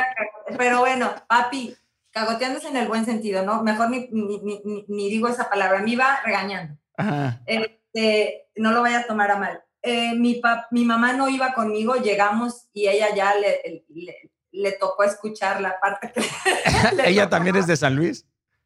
Mi mamá es de Mazatlán. Ah, es de Mazatlán tu jefa, es paisana entonces. Mi mamá, es del agua caliente de Garas de Sinaloa. Ajá, o sea, es, eh, es pata salada, es pata salada, entonces unos aguachiles, este, un pescadito zarandeado. ¿Cuántos hermanos tienes? Nosotros somos seis. Ay, o sea, o sea, tu jefe tenía... Donde ponía el ojo ponía la bala. Y tiene otros, otros seis hijos, aparte de los que tiene. Campeón, campeón, salió, salió campeón. Oye, dijiste que estuviste con el Papa, ¿no? Yo sé que esa, esa experiencia te, te impactó profundamente, ¿no? Totalmente, me, me, me cambió la vida, eh, me, me, hizo ver las cosas diferentes. Fue Juan Pablo II, ¿verdad, Dani? Juan Pablo II. Sí, yo creo que, yo creo que ha sido el, el, el Papa más carismático. ¿Qué, opinas, qué opinas del, del, Papa Francisco? De, que es el primer Papa latinoamericano. Me cae muy bien, me, cae muy bien. Eh, creo que me encanta que sean más open mind, que sean, que, es muy, me parece muy inteligente, me encanta eso. Eh, definitivamente sería un honor conocerlo. Sí, es, un, es, un, es una persona brillante. De aquí. ¿Ya lo conociste? No, no, tengo el ah, gusto, no. tengo el gusto de, de, conocerlo, eh, pero he leído mucho acerca de la historia del Papa Francisco. Es no nada más es interesante, es muy, muy inspiradora.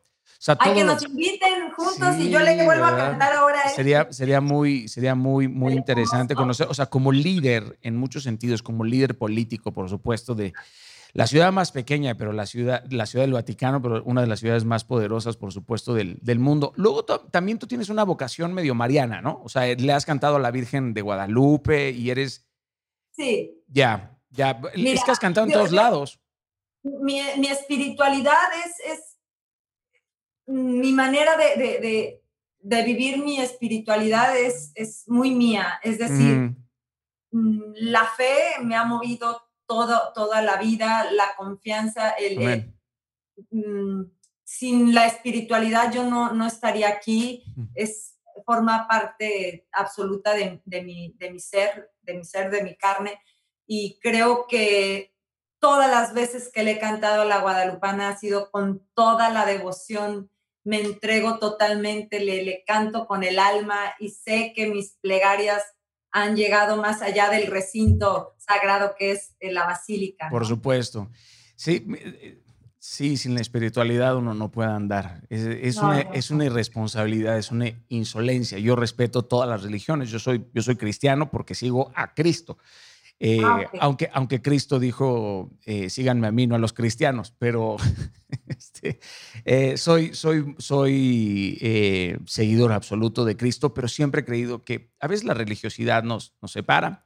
los contextos, las tradiciones, el folclore, por supuesto, religioso, pues, no suele hacer también su, su, trabajo, pero yo creo que el amor de Dios, que Dios es mucho más grande que cualquier religión, tiene la capacidad tiene la capacidad de, unirnos en todos los, en todos los sentidos. Em, llevas años de carrera, me imagino que te tocó cruzar con una cantidad de personalidades gigantescas. ¿En algún momento te tocó cruzar con Selena? Sí, claro. En unos premios Furia Musical eh, hay una, una pintoresca periodista que la debes de conocer, Blanca Martínez, la Mori. Sí, la conozco. Que, la amo, que la adoro y que ella fue una, una parte muy es, especial, importante en mi vida porque el lazo ya de, de, firmar con una disquera fue cuando ella llegó y se plantó y dijo, tiene la muchacha esta, Ana Bárbara, un año sentada allá afuera esperando cita y no, no la ven, no la no le dan la cita, ¿no? Con los directivos en esa época, que era José Manuel Presa, no sé si lo llegaste Caramba, sí, por supuesto que sí, sí, sí. ¿Sabes qué, ah. querida? Lo que pasa es que yo empecé en la industria del entretenimiento a los seis años. Entonces, llevo, llevo 31 años, por supuesto. Hay personas que piensan que aparecí en las redes sociales hace tres años. Ayer, sí, cuando me dice, es que tu éxito fue de la noche a la mañana, le digo, sí, me, tardé 31 años. Me dice, pero ¿por qué sabes tanto? Le digo, no, lo que pasa es que no es que me lo aprendí, lo viví, o sea, me, me, me, me tocó, o sea, me tocó, me tocó estar desde Raúl Velasco hasta Escárraga, hasta Ofarri, o sea, me tocó el crecimiento, por supuesto, de la, de la industria, de las disqueras. Estuve en Melody, conocí, por supuesto, la unión de Melody cuando se convirtió en Fonovisa. Es, o sea, todo es, toda la historia. ¿Eh? ¿No nos topamos? Estoy seguro que nos habremos topado en un centenar de ocasiones. Este, pues sí, en un centenar de ocasiones. Mira, yo te, yo te atendí en una ocasión porque yo dirigía Voilà, eh, eh, un venue en la Ciudad de México. Yo operaba, yo operaba casi 30 lugares de, espectáculos. Y me yo tenía un show que produjo un show que se llama Black Tie Films, que era un show de cabaret y de, y de burlesque y tú llegaste a ir con Rayleigh en aquel entonces, por supuesto. Ah, sí. Y a Rayleigh eh, yo conocí muy bien a su mano y luego produje algunos, eh, produje creo que un concierto de, de Rayleigh en, en Voilà. No, nos hemos topado, pero nunca cruzamos, este, o sea, pláticas. De hecho, llegamos a estar en fiestas los dos eh, completamente bebidos y... no, ¿en serio? Sí. ¿Eh? Consejos. consejos. Bueno, yo no sé si tú bebías, pero yo sí estaba bebido, entonces pude haber imaginado que tú estabas... No, te lo digo, eh, las veces que llegué a echarme, a cruzarme con el tequila así de buena gana, eh, no fueron en lugares así públicos, o por lo menos no. No, eran, eran, eran, eran fiestas, obviamente, porque me acuerdo, me acuerdo que quien animaba, por supuesto, quien animó esa fiesta, este, fuiste, fuiste absolutamente tú, pero éramos súper poquitas personas. Pero eso habrá sido hace 10 años. Pero es interesante porque nos hemos cruzado, pero nunca hemos construido tampoco una, una, una, una amistad, lo cual está súper bonito que esté sucediendo esto, porque siempre ha habido mucho cariño y respeto, no nada más por tu carrera y, por, tus, y por tus talentos, porque te he visto detrás y eres igual. Por eso, también por eso, por eso también quise tenerte como en, como en el podcast, ¿sabes? Porque me pareces alguien, me pareces alguien genuino y sabía que la charla y la plática iba a transcurrir de forma eh, honorable, pero, pero real. Y eres, eres una gran observadora de la industria, o sea, has cruzado por muchos momentos de la, de la industria, ¿no? O sea, seguramente te ha de haber tocado hacer cumbias, este, eh, pasaste del regional mexicano, luego al ranchero, luego al pop. al reggaetón, mi amor. Al reggaetón. ¿Cuántas crudas, de verdad, yo no pasé escuchando a mi esposa cantando bandido, güey? O sea... Brother, o sea, quien, quien no ha crudeado con bandido, no ha, no ha crudeado. No he vivido. Ay, es cierto. Sí. Es el primero que me lo dice, todos mi, mi, familia y no familia, amigos. ¿Sabes quién me dijo hace poquito? Este, eh, ¿cómo se llama? Eh, ay, se me olvidó el nombre, Poza, Javi Poza. Javi Poza. siempre que hace fiestas, mi mujer no sé si a eso de la una de la mañana empieza a sonar desde lo busqué hasta Bandit, me da mucha, mucho emoción. Ah, y échate un, échate un palomazo, este, a ¿se puede? La, la, la, negra, ¿La negra o la otra? Échate un palomazo, porque, por favor, yo quiero escuchar este bandido, la Oye, la de qué poca, esta nueva rola que en realidad no debería llamarse que poca, debería llamarse la cagaste duro, compa. ¿Sabes? La cagaste duro, compa. Fíjate que eh, te voy a decir que se llamaba, no se llamaba qué poca, ¿cómo se llamaba? Se llamaba eh, eh, Johnny Loca. Se llamaba Johnny Loca. Entonces, cuando estaba con Paquita, la del barrio, mostrándole la canción que vamos, que cantamos ella y yo, porque próximamente va a salir un dueto con Paquita. Eso está muy chingón. Muy fregón, muy chingón. Mira, entonces le enseño, la, le enseño esa canción y me dice, mija, ¿esa cómo se llama? Le dije, se llama Johnny Loca. Mijita, ah, yo creo que se le debe haber ocurrido esta vez si la cagaste, seguro. Pero me dijo, ponle que poca, mija, de verdad, ponle que poca directamente y sabes qué, qué buena onda porque es, eh, no se te olvida que poca, aunque la cagaste tampoco. No, bueno, si lo hubieras puesto la cagaste hubiera estado muy, eso es trend topic, brother, o sea, la cagaste. Me encanta, me encanta porque cantas, compones, produces, modelo, este, tocas. Caramba, por lo menos, por lo menos uno se siente orgulloso y a gusto al ah. llamarte artista, ¿no? Qué hermoso. A ver, canta, canta la que quieras. Bandido, la trampa, que poca, la que quieras. Las cosas bien, disque para yo no cacharte, pero que soy bien lista, esta no la maliciaste. Al diablo con tus cuentos esta vez y ya. Aquí sí puedo decir cagaste. Sí. Cagaste. Que cachan la vieja que agarraste y que le decía la nacha. Lo peor es que te trate como una cucaracha. Sabrás lo que se siente cuando venga mi revancha. Quiero decirte que toda tu desgracia tú mismo la decidiste. A mí ya no me ruegues, ya conmigo te jodiste. Yo ni loca me quedo con un tipo que ni ganas te provoca. Y más si lo caché poniéndome el cuerno con otro época. Yo no le doy mi cuerpo nada más porque le toca. Ay, no, ni loca, voy a limpiar la casa ni le voy a lavar la ropa. Por mí ya vete con el alcahuete de tu compa. Ya supe, fue quien te presentó a la que besabas en la boca. Ay, no, qué poca. Ay, no, ni loca. ¡Bravo! Oye, pena, mejor te la voy a cambiar. Pensaste hacer las cosas bien, disque para yo no cacharte, pero que estoy bien lista, esta no la maliciaste. Al diablo con tus cuentos, esta vez regaste. Me da pena, No, está, la verdad, te puedo, te puedo prometer algo, la van a disfrutar muchísimo en el momento porque no hay nada más delicioso que decirle a alguien, ¿sabes qué? Sí la cagaste. Sí, ¿verdad? La verdad es que sí es, es expresarte. Eh, sí, es que no es una maledicencia ni es una grosería. Es una, es una expresión profunda de la entraña decirle a alguien, es que sí la cagaste. Hasta se siente eh, rico. Mira, yo no sé si siento más rico al decir idiota o imbécil, fíjate. es que decir, es que eres un idiota. O, decir, es que qué imbécil eres. Es, es, o sea, ¿tú, tú, que eres tan, como dicen en mi pueblo, tan letrado. El otro día mi hijo Emiliano me estaba diciendo que la gente que dice grosería que dice que es más inteligente, ¿verdad que no? Para que no estés de mal hablado. Oye, en el pueblo, en el pueblo te pones rojo. mira, persona, mira, mira, mira, Ani, hay personas que dicen te amo con odio en el corazón. Eso, eso sí es una maledicencia, Ay, cabrón. O sea, decir oh, te amo, pero con odio en el corazón. Hay personas que tienen esa capacidad. Mira, para mí el lenguaje, hay muchas personas, por supuesto, que, que no están de acuerdo conmigo. Yo siempre he sido grosero, la verdad.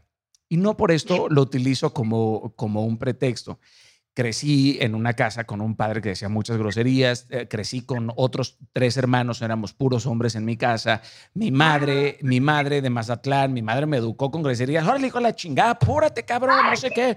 Me, me enseñó, por supuesto, pero, pero nunca estuvieron cargadas de maldición. Y para mí las palabras tienen su frontera, ¿sabes? Porque si vas a Argentina y dices cajeta, pues estaríamos en problemas. O sea, si vas a Venezuela y aquí vas a Cuba y dices coño y aquí coño es otra cosa y en Venezuela. La lingüística tiene sus propias fronteras. Ahora, hay quienes las utilizan para destruir, porque las palabras tienen poder para destruir y tienen poder para, tienen poder para levantar a alguien. Yo nunca he utilizado las palabras altisonantes, porque eso es lo que son. Son palabras altisonantes porque tienen un impacto muy claro en la psique del ser humano.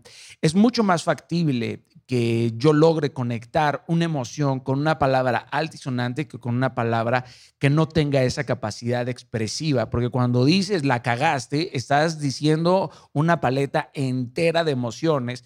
Sobre todo te lo digo que mi vida es esto, ¿no? O sea, mi vida es esto, la pluma. Yo soy alguien que escribo más que cualquier otra cosa en esta vida, soy, soy, soy escritor.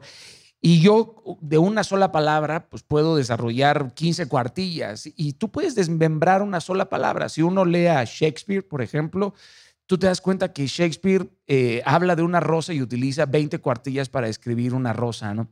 Eh, y hay muchas formas de escribir una rosa, hay muchas formas de escribir una emoción y yo soy alguien que utiliza matices eh, a lo mejor un poco disruptivos pero yo me gozo mucho, por eso no me molesta que digas la cagaste duro, compa. Bueno, si viene de ti, de verdad que, que lo acepto como es, así nació la canción, era la cagaste, la verdad. Sí, claro, la verdad. Y ojo, y para tu hijo, por supuesto, uno tiene, uno tiene que saber cuándo utilizarlas, dónde no utilizarlas. Tampoco llego a cualquier lugar y utilizo estas palabras altisonantes, ¿no? Sobre todo cuando me siento en brutal confianza. Y ojo, aquí muy posible, nosotros tenemos la fortuna de llegar a 50 millones de personas quincenal, quincenalmente y, este, y, es, y es un ecosistema de 14, más de 14 millones de, de, followers.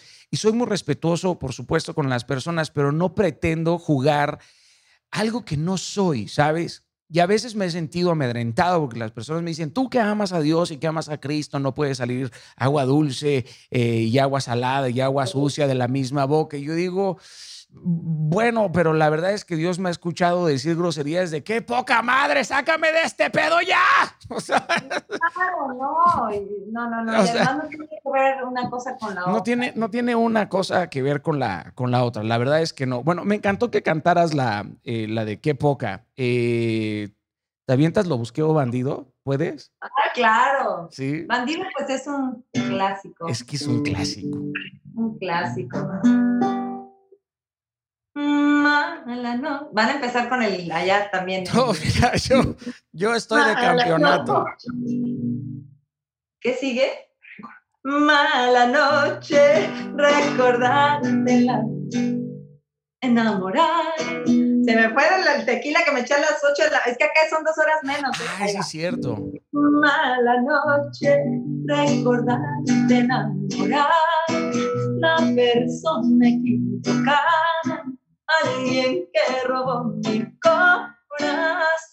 Fui una tonta que se muere sin tus besos, esperando tu regreso, atrapada por tu seducción. Otra noche, otra luna sin tu vida, está loca, no te olvidas, te buscaré bandido te atraparé, maldito te lo juro. Pagarás por mi amor, esperaré. Canten ustedes, bandido. ¿Qué rola? Esperaré, bandido, tu corazón y el mío tienen algo pendiente los ojos. Te buscaré bandido, te atraparé, maldito, te lo juro. Pagarás por mi amor, esperaré, bandido, tu yeah. mío tiene algo pendiente los ojos. ¡Qué bonito! Gracias, Ani. Muchas gracias. Me la estoy gozando muy. Oye, ¿compones primero la letra o la música? Eh, bueno, eh, Qué poca sí es mía, la de Lo Busqué también es mía, y Bandido, aunque la he hecho mía, es de Alejandro Besani, un argentino maravilloso y talentosísimo, que en las canciones mías compongo, mm, es curioso, compongo al mismo tiempo el estribillo y la letra. Es algo curioso. Tengo una vivencia o algo que se me viene a la mente, algo que por ejemplo, para no extrañarte tanto, mi canción nueva, eh, fue así como que estaba depre total, extrañando profundamente y en ese momento sí dije, para no extrañarte tanto, yo me imagino que te tengo aquí a mi lado, que soy tu vida y que nunca te has marchado. Todo eso fue junto y fue primero el estribillo. Casi siempre escribo primero el estribillo que todo lo demás. Qué curioso. Ya, está, está interesante. la técnica. Esa es mi técnica. Bueno, es, es, es, es, la, parte, la parte natural este, y artesanal de, de cada, de cada compositor. Eh, hablaste de, de depresión, has, has, pasado, me imagino, por momentos de brutal ansiedad y, y nostalgia, ¿sí? Hijo, brutos. Claro, eh, te quiero decir que aunque tengo una bonita relación con Ángel, hemos tenido nuestros impases y en esos momentos, porque tampoco puedo eh, quitarle la naturaleza a la creación de una canción, o sea, para no extrañarte tanto, eh, la hice hace unos ocho meses, nueve meses, eh, como de octubre, que tuvimos una situación muy determinante donde decíamos o nos quedamos o, o esto. O cámara. Sí, entonces tomamos la decisión de, de estar separados un rato y, y yo dije, ay, no, pues yo soy chingón y voy a poder con eso. Y como al que el, el primer día en la misma tarde, dije, Dios mío, a ver cómo, o sea, sí, a ver, espérate, espérate, espérate, espérate, espérate, para no extrañarte tanto. En ese momento ya hice esa parte. Te llegó, te llegó aquí, así, te llegó aquí. No, sí estaba, sí me sentí muy mal, pero mira, lo bueno, y eso va para toda la gente. Eh, yo saco mis emociones cantando, pero la gente que pinta, la gente que hace ejercicio, la gente que no hace nada, pero quiere sacar eh, una, una emoción, claro, sin quitarle su chamba y con todo respeto a los... A los, eh, a los profesionales de la salud mental. Claro, claro, Yo he tenido, yo de repente estoy de la mano de mis psicólogos y todo, y no te voy a decir, justo cuando hice esa canción que estaba tan mal, yo le hablé a, a, a mi psicólogo, le dije, a ver, traigo este rollito atravesado y sí, ya hice una canción y todo y me siento desahogada, pero, me, pero sigo sintiéndome mal. Bueno, cálmate, ta, ta, ta, ta, ta, ta, ta. Aquí importante es pedir ayuda, va, está cañón. Ah, claro, es tan, es tan, Verde, es tan hermoso, Daniel. Insisto en este tema, de verdad. Aceptarte vulnerable. Yo creo que uno de los problemas de la humanidad es cuando te sientes Juan Camané y yo puedo con todo. Ahí es donde la riegan, ahora sí que, como dice la canción, donde la cagaste, ¿no? Simón. Eh, porque crees que puedes solo y muchas veces eh, no se puede solo. Yo te lo digo, yo siempre he tenido muletas, eh, he tenido esos, esos pequeños, pues, elementos a los que yo recurro para sentirme mucho mejor obvio sí soy una persona que ve lo positivo de la vida, pero muchas veces, aunque seas positivo y, ay, sí, jaja, necesitas ayuda, ayuda profesional de alguien que te tiene que quizá en algunos casos medicar o en otros internar o en otros en tu casa, pero te, tiene que sacar adelante alguien que, que e incluso no puede ser a veces el primer psicólogo. Quiero decirte que yo he tenido que recurrir a varios eh, maestros de, de, de esto, de las situaciones de las emociones, y con algunos me he sentido muy bien, con otros les doy hasta dos vueltas, no con tanta es cierto, locura, me he es cierto. sí, de verdad, también. Y, y, con otros juntos hemos salido adelante. No, y en tu caso está, en tu caso está cabrón, porque eres una persona pública y luego el, el asunto profesional puede ser eh, mucho más delicado, ¿no? O sea, el asunto profesional es mucho más, mucho más delicado. Y estoy de acuerdo, uno sí tiene que ir revisando el profesional de la salud, no que se acople a tu problema, yo siempre en mi caso, cuando he cruzado con desiertos, eh, mi lugar más seguro sigue siendo la voluntad, por supuesto, de Dios, pero cuando uno se atreve a compartir el dolor, que creo que es algo que deberíamos hacer todos, ¿no? O sea, compartir el dolor como si fuera un pan y comernos un pedazo del dolor de otras personas. Yo siempre le he dicho a Dios, mira Dios, ojalá y nos dieras a todos la oportunidad de sentir el sufrimiento de todos.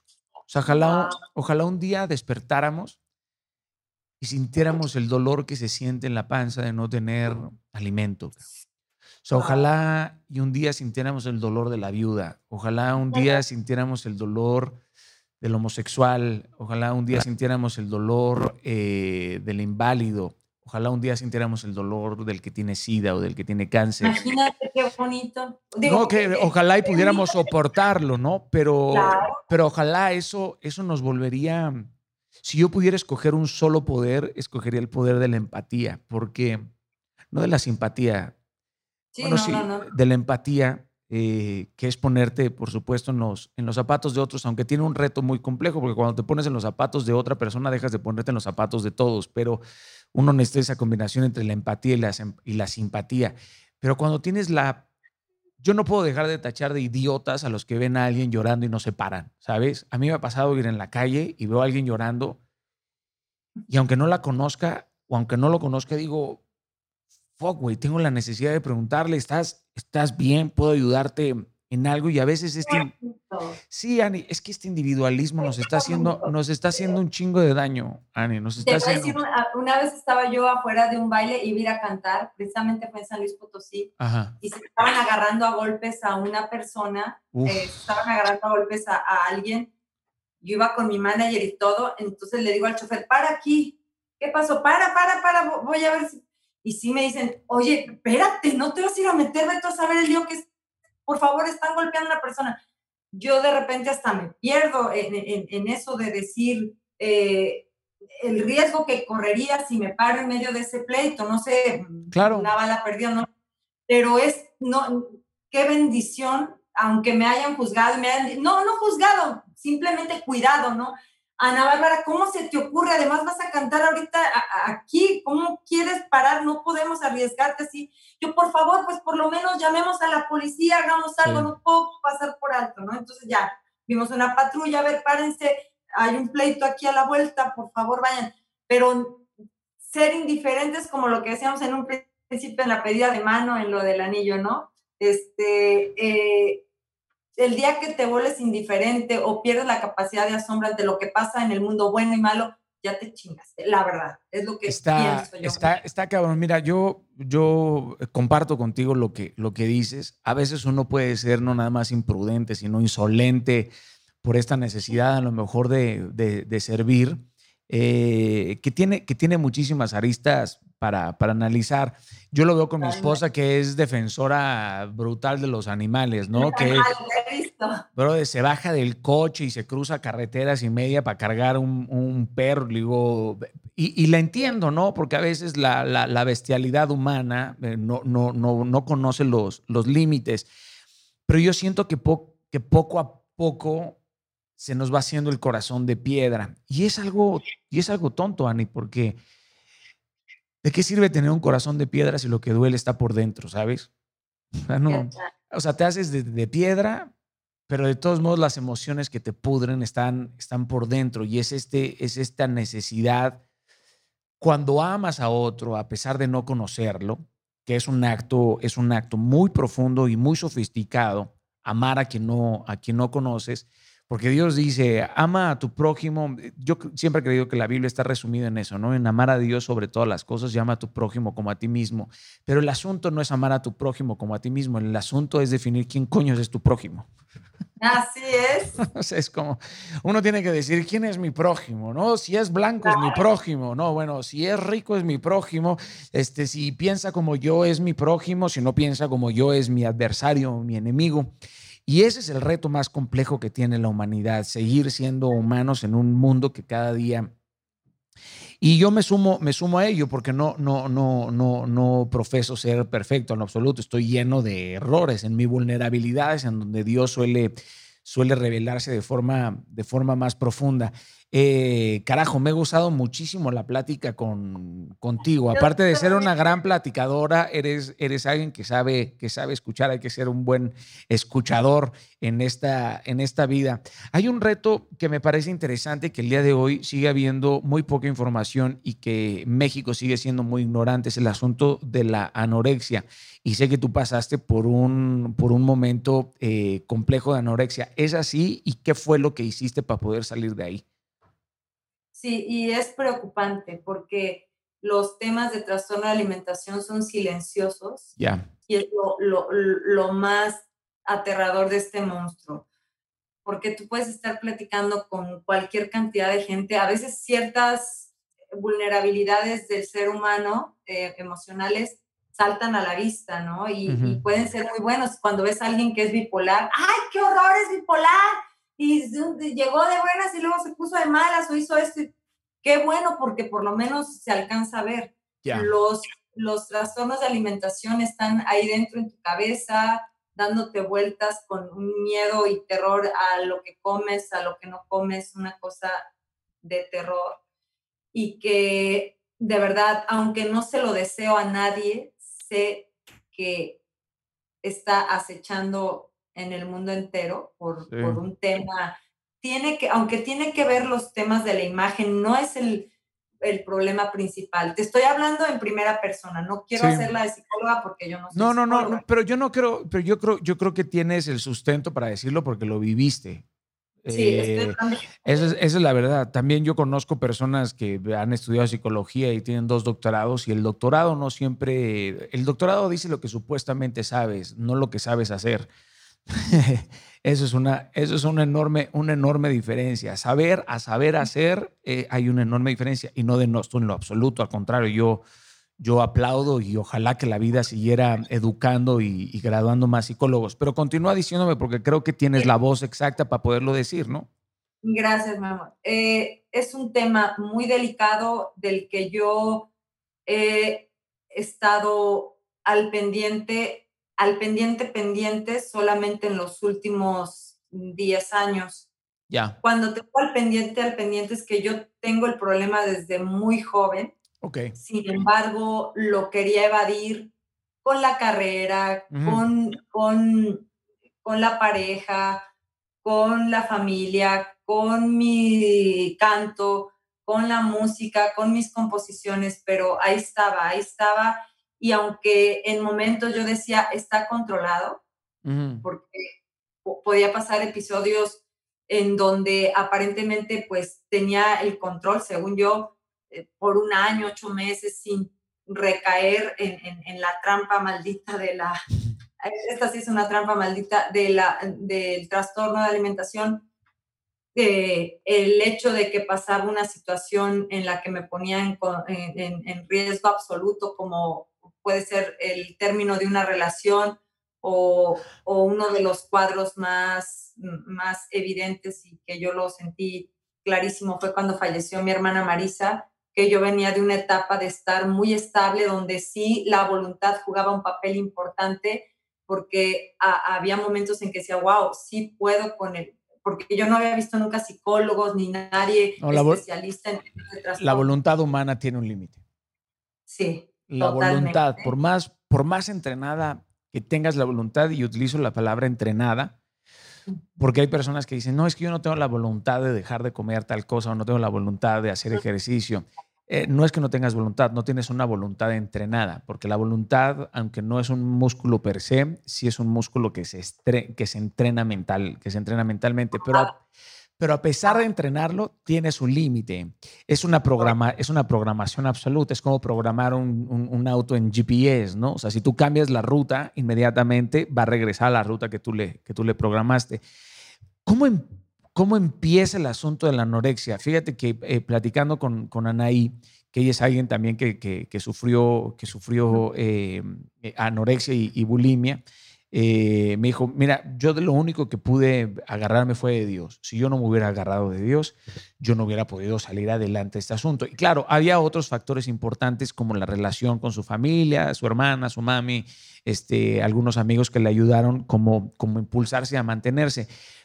Pero ¿cuál es el momento, cuál es el momento indicado en donde dices, donde, donde estás dispuesto a ir al baño y a comenzar este, este, este trastorno?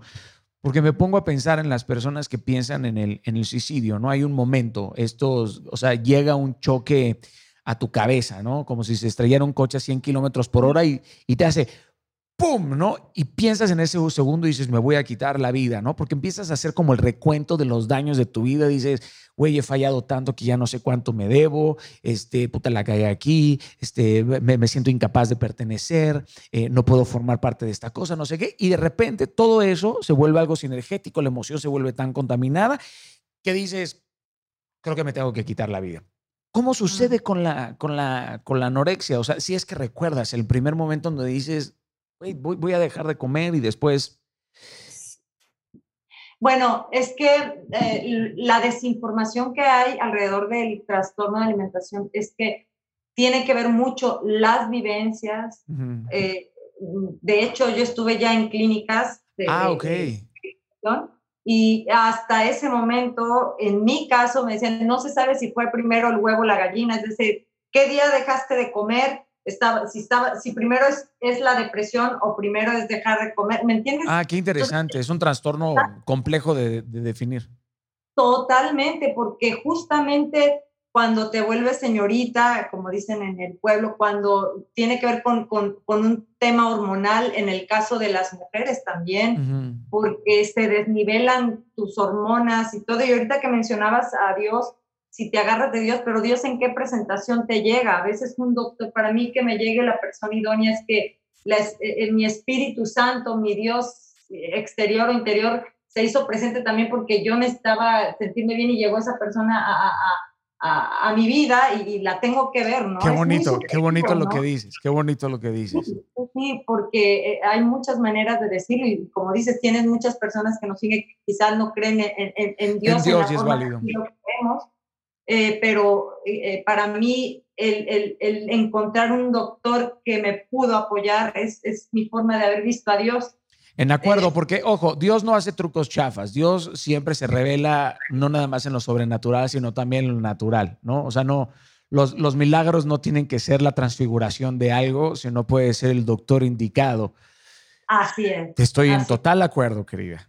Y, y, y de repente yo me di cuenta como a los 17 años que, bueno, eh, estaba en un concurso de belleza, quería estar delgada, quería tener el cuerpo ideal, pero también mis papás estaban divorciando, entonces, perdón, pero todo jugó en, contra. El cúmulo de las situaciones.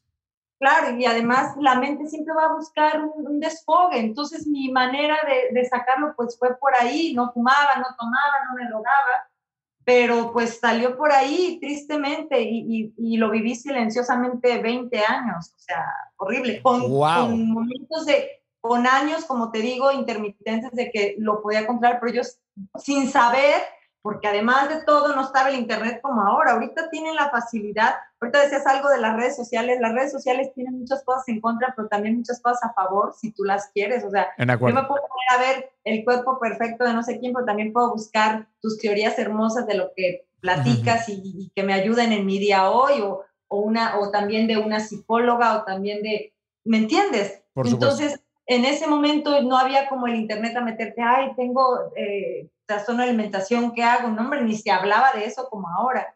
Yo creo que ahorita las personas o la gente o las jovencitas o también las personas que da a todas las edades tienen o tenemos más herramientas a la mano por si no puedes ir a un psicólogo como tal, porque también juega cuando te baja la regla, juega cuando, ¿me entiendes? Entonces es todo, todo. Es, es, una, es, una configuración súper sofisticada. Ah, y también, que, y también que sepan, ¿eh? no nada más la anorexia ataca a mujeres, también a hombres. A hombres.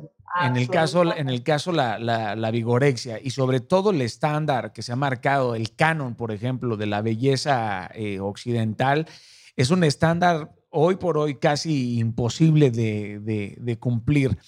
Más allá de que la belleza pueda llegar a ser este, subjetiva, a todas las chiquititas o jóvenes que nos estén escuchando, fíjense nada más el mensaje de una mujer del calibre de, Ana Bárbara, ¿no? Al día de hoy, después de 20 años, continúa en esta lucha. Hay, hay personas que quieren entrar a la lucha y que se acabe rápido y obtener una victoria. Y deberíamos de darnos a entender que esto es una batalla diaria. O sea, que parecería que sin esta batalla tampoco tampoco tendría mucho sentido nuestra vida, Ani.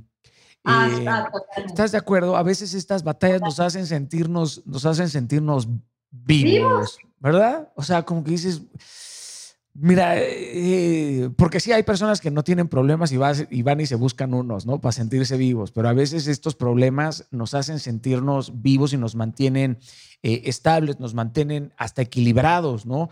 nos mantienen evitando la tentación coloquialmente diríamos como Berta, bien alerta. como, Berta, bien alerta, me gustó, me gustó, ahora sí sacaste, sacaste la cruz de la parroquia, sacaste la cruz de la parroquia y me, me sentí, me sentí identificado, este, estuvo de poca madre, como Berta, bien alerta acá. No, de verdad, porque eh, acabas de decir algo importante yo de repente, ahorita puedo estar muy bien. Y como te conté ahorita de, cuando fallece mi hermana Marisa, yo venía de un año aproximadamente, nueve meses, casi un año, de decir, wow, estoy en control total, mi voluntad está bien perra, no perra, perrísima, volviendo al lenguaje coloquial. ¿Qué manera hago ejercicio? Tengo a mi hijo Emiliano, que tenía unos mesecitos de nacido tenía problemas eh, de, pareja, pero los supe eh, llevar sin recaer en la anorexia. Y dije, no, hombre, soy pinche Juan Camaney, pego duro, más cochicle, bailo tango, tengo tururú. No. Bye. Fallece mi hermana, tristemente, en el año 2001. Y yo me fui al, al, abismo total de, de la depresión y, empecé a, dejar de comer de tenías, tenías una relación muy cabrona con tu, con tu carnal. claro, es, ella era mi, ella era mi bebé. Uf. Mm. Era una constante fuente de, de aprendizaje y era más chica que yo, cuatro años, pero tenía una filosofía de vida. Ay, Ana Bárbara, ya, ¿para qué vas a cantar tanto? Ni estás feliz, ni estás feliz, Ana Bárbara. Era lo máximo en la tierra, me ponía los, si yo tengo algo de, de equilibrio, de, de, de, verdad, de no haber perdido tanto el, el, estar eh, en equilibrio y los pies en la tierra, se lo debo a ella, porque había muchos elementos por, por, los cuales volverte más loco del común denominador que estamos los, bueno, no voy a decir que estamos los artistas porque no quiero involucrar a mis compañeros. Yo como artista me sentía, había una, un grado de locura que, que, que, que es el aceptable eh, socialmente y el que ya te sientes Juan Camaney y no, yo con ella era, llegaba cansada a mi pueblo de, de, de cantar y no había dormido unos días antes y, y ella llegaba a, a, mi cuarto y me decía, a ver, Ana Bárbara, ¿quién eres Ana Bárbara, güey? Párate, hay que inflar los globos de mis niños que va a ser la fiesta. No eres aquí la Ana Bárbara que salen siempre en domingo, que sale en la tele, güey. Órale, espérate, Marisa, estoy, estoy cansada, vengo de no sé qué parte del mundo. A mí me vale madres, órale, Ana Bárbara, ¿quién ¿Qué cosa? ¿Qué, qué manera tan hermosa de decirme. Tan cruda, tan cruda y artesanal. ¿Eh? Tan cruda y tan artesanal, ¿no? Tan. No eres la dueña del mundo, güey. Estás aquí en el pueblo, ubícate qué cosa. La extraño miles, pero me lo dejó en, en, el, en el alma. Ahora sí que está en el dejo de mi, de mi alma su, su, su, manera tan, tan peculiar de ubicar a, de ubicarte en la realidad. Es, es extraño demasiado, pero me dejó eso en, en, mi corazón. Una, una, forma, una forma bronca de equilibrarte, ¿no? Qué, qué hermoso. Qué psicólogo, qué psicólogo ni qué nada, ¿no?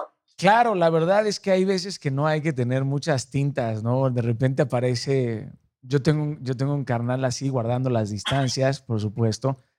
Mi hermano Eduardo también es, es ese tipo, ¿no? Y mi mamá es mucho así, mira, cabrón, a mí me vale madres, brother, quién te sigue, quién no. Aquí sírvele la comida, sírvele la comida a tu tía, cabrón, ¿no? Sírvele la comida a tu tía, no te hagas, no, no seas huevón. A ustedes los artistas se vuelven unos huevones.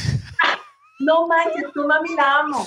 ¿Tienes a tu madre contigo? Sí, tengo, tengo la fortuna. Perdí a mi padre hace, hace, hace dos años, que era otro, era, era un cavernícola mi, mi padre. La verdad era un, era un cavernícola de esos que chocaban piedras y hacían fuego. Siempre tenía los puños cerrados, mi padre. Porque decía, yo, yo lo habré visto pocas veces porque compartí poco con mi padre y le, yo siempre le preguntaba a mi padre, ¿por qué siempre tienes los puños cerrados? Me decía, es que la vida pega muy duro y a mí de pendejo me va a tirar, cabrón. Siempre me decía eso mi padre. ¡Qué hermoso! Sí, broncos, la verdad, cavernícolas. Mi padre era, era naval, este, y me, se me comprime el corazón, ¿no? A verte, al verte las olas en los, en los ojos. Pero sé que esas olas más de, más de tormenta son, son de, de calma y de brisa, ¿no? Porque uno, uno piensa mucho en la vejez, luego uno piensa en la muerte.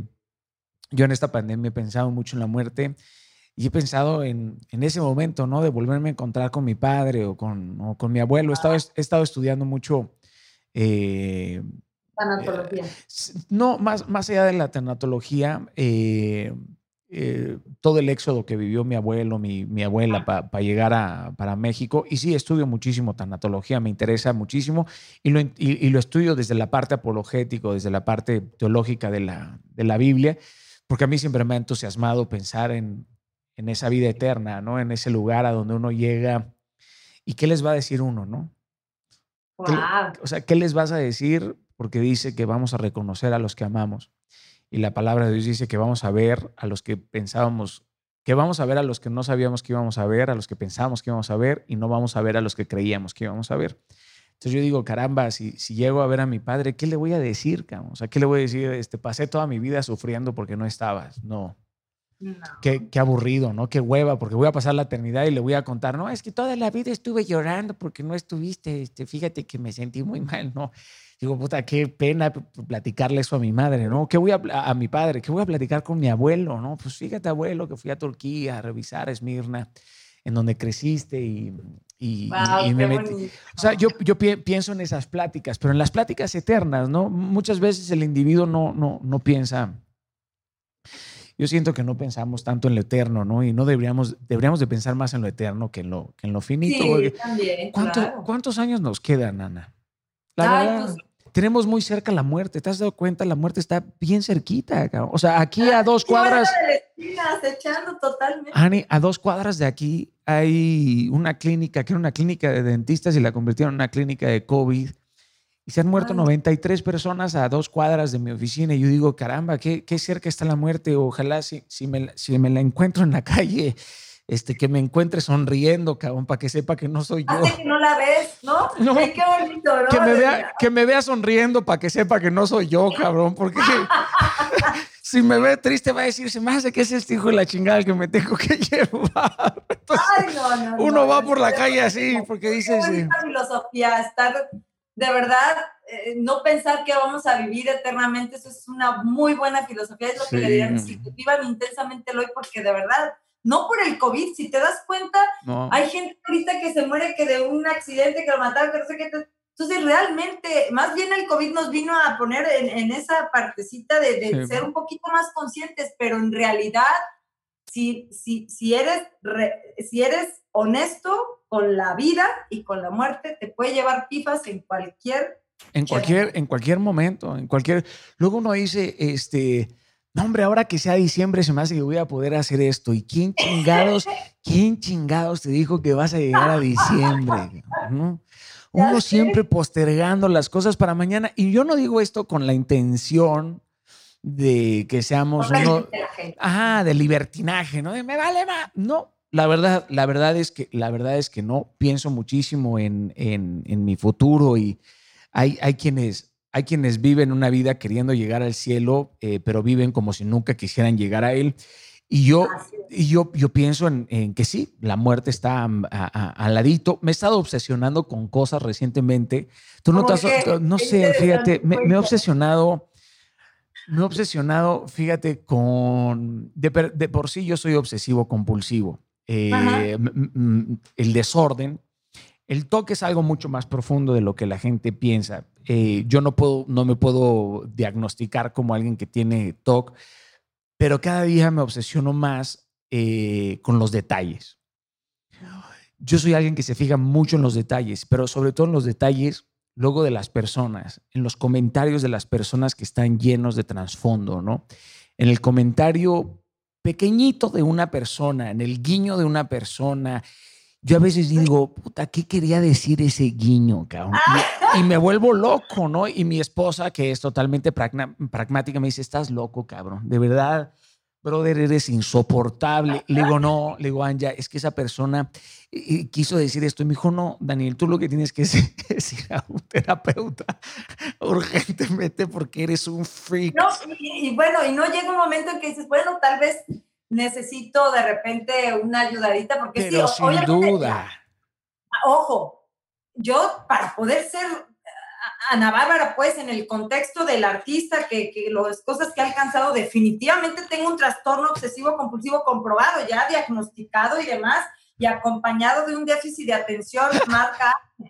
No, no, no, y, bueno, y trato todos los días con eso, porque además, e, e, entonces el trastorno de alimentación viene de la mano de todos los componentes derivados de las cosas que realmente, no porque me las haya dicho un doctor, yo las veo, agarro y, me hago una foto y quiero que quede perfecta, o hago una canción y si tiene una cosita que no, entonces la dejo la canción, pero entonces quiero que la canción sea perfecta, pero pues si analizas, lo busqué hasta debajo de la cama, es una canción totalmente imperfecta, a veces hay cosas que no tienen una ni congruencia, y por dejarla así y dejar fluir mi, esa, eh, la obsesividad compulsiva de la que tengo la característica, pues fluyó la canción y la dejé ser, pero también las que busqué, la palabra exacta que rimara, también tiene un, un impacto. Entonces, tiene una parte buena ser como eres, pero también tiene una parte que quizás sí uno tiene que aceptar que tienes que revisar para calmarte, porque entonces te vuelves loco. Sí, sí. Bueno, para mí la locura. tu pareja. Sí, la locura en el sentido literario, por supuesto, porque yo no, yo no sé si soy más feliz en la locura que en la cuerda, que en la cuerda realidad. eh, Definitivamente la locura. Te lo caray, y aparecerá seguramente el psicólogo, el psiquiatra que dice, no sabes lo que dices, no puedes trivializar lo que acabas de decir, pero en el sentido literario, no en el sentido clínico, eh, los locos. Estamos hablando en sentido eh, sí, literario, por favor, para que la gente, para que la gente entienda esto. Los locos sabemos a vida, cabrón. los locos, los locos sabemos a vida, y yo Mira, yo tengo la enorme y hermosa fortuna de estar rodeado de un equipo que Dios me ha regalado. Yo a veces le pregunto a Dios, caramba, eh, gracias, gracias por haber puesto a la esposa que pusiste a mi lado, gracias por haber puesto al manager que pusiste a mi lado. Eh, gracias por darme los hermanos que te pedí, que no nacieron de sangre, pero me los pusiste. Eh, Abraham Pulido, que es, un, es el cofundador de, de, la compañía de management que me, que me maneja, eh, es un hermano que yo, brother, o sea, se lo pedí a Dios, o sea, 30 años y me lo hizo llegar hasta el año, hasta el año 33. Va, a decir que, que, no lo diga porque así está mi Mayaner que está aquí enfrente de mí sentada en, la, en el piso como loca. ¿Verdad que sí? Yo pedí que Rose llegara a mi vida desde el día uno. Obvio, las personas que han estado conmigo las agradezco profundamente, las bendigo. Eh, mi hermana me ha cuidado, mis cosas, ha hecho unas negociaciones impresionantes, pero cuando dices la palabra manager, de que se la juegan hombre con hombre, que no duermen contigo, que no comen contigo, que no viven, porque viven la, locura, la locura no la clínica, la locura de la literaria, ¿no?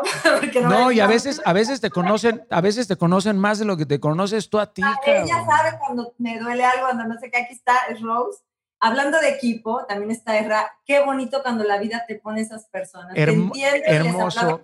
Sí, hermoso, Ani. La verdad, yo, mira, tengo a mi esposa, ya está Cuitlagua, que está Rolando, que es un regalo de Dios, Pepe, este, Erika, Fernando. o sea, uno agradece, mierda, brother, si. Es que, mira, al éxito no se llega solo. De hecho, al éxito es un, es un lugar es un lugar a donde tú llevas a otros, más un lugar a donde tú llegas solo, ¿no? Y cuando uno voltea a ver, dices, mira, yo no sé si va a llegar a, tener un tremendo éxito, una trascendencia, pero con estos tipos me voy, me voy a la tumba, cabrón. O sea, con estos... Y, y, uno dice, bueno, a veces, ¿cómo le hacen estos güeyes para aguantarme, no? O sea, para... Ay, no. ¿Cómo ah, estás diciendo así, Rose. estás diciendo que sí. Estás, eh, estás diciendo que sí, Rose. Sí, estoy de acuerdo. Y es, es, segura, es segura. Y uno, y uno empieza a construir una familia que, que supera la sangre, ¿me entiendes? Porque qué hermoso tener familia de sangre, pero lo otro es una decisión y tomar la decisión de decirle, tú eres mi hermano, güey. Tú, eh, eh, contigo quiero crecer y quiero morir y quiero lograr grandes cosas y sueño yo sueño más en, en llevarlos a ellos a lugares increíbles que, que, llevarme a mí mismo, pero sin ellos no podría llegar a ningún lugar. Y ahí es en donde uno se siente bendecido. No, mi manager, que es, que es César, eh, eh, yo le digo, le digo Papa Bear. Eh, porque es como un oso gigantesco, este, ah, igual, la, la, misma ternura que te puede generar un oso, pero el mismo pinche terror que te puede generar cuando sacan las, cuando sacan las garras, cuando se te para enfrente y te hace, ¿qué hubo, cabrón? Ya ahí eh, se, se, descoñeta, se descoñeta todo, pero son una bendición, ¿no? Y, y, eso, y eso se lo diría a la gente, Ani, que construyan un equipo humano, construyan un equipo, un equipo este, leal y sobre todo tengan la capacidad de darse cuenta quién está contigo por conveniencia, porque si tú estás por conveniencia con alguien, usted no es un amigo, usted es un parásito. Es la verdad, es, es, muy, es muy duro definir a los parásitos en tu, en tu equipo, ¿no? Dios de mi vida. De hecho, hoy en la mañana tuvimos una plática más o menos de ese tipo. Ya.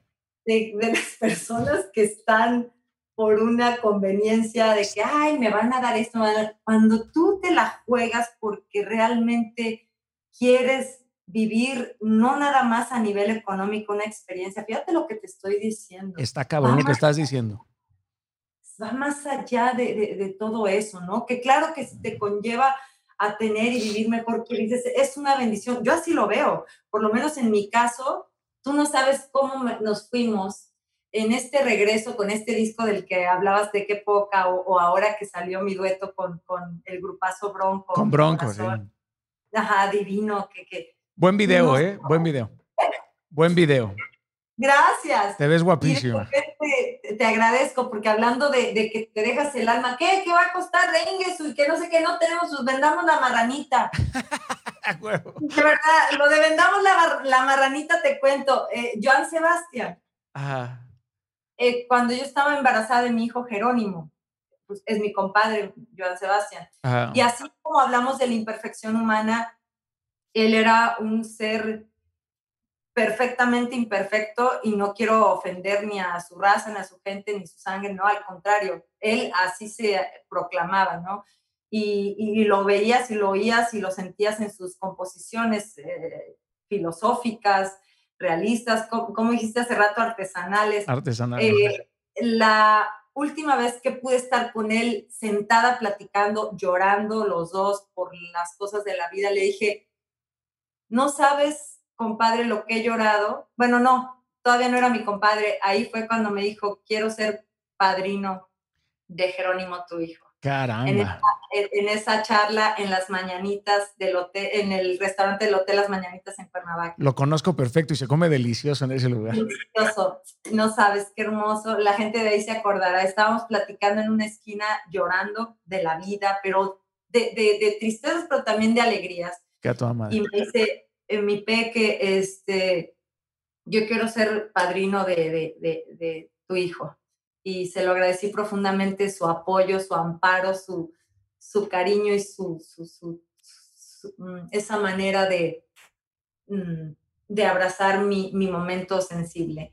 En, ese, en esa charla le dije, ¿por qué me hace llorar tu canción Venderé la marranita? O sea, eso, esa canción existe, y me empieza a contar con lágrimas en los ojos wow. que, que él para llevar, eh, él tenía el sueño, el sueño de llevar a su, a su esposa y a sus hijos a la fiesta del pueblo, pero no tenía dinero con qué vestirlos ni cómo fueran de acuerdo al, al, al, a, la fiesta del pueblo. Entonces, pues que, que literal le ofreció a su mujer vender la marranita, ¿no? Entonces, qué hermosura cuando dices, voy a vender la marranita porque es pa, pa, pa, para algo, para mi familia, para mis hijos.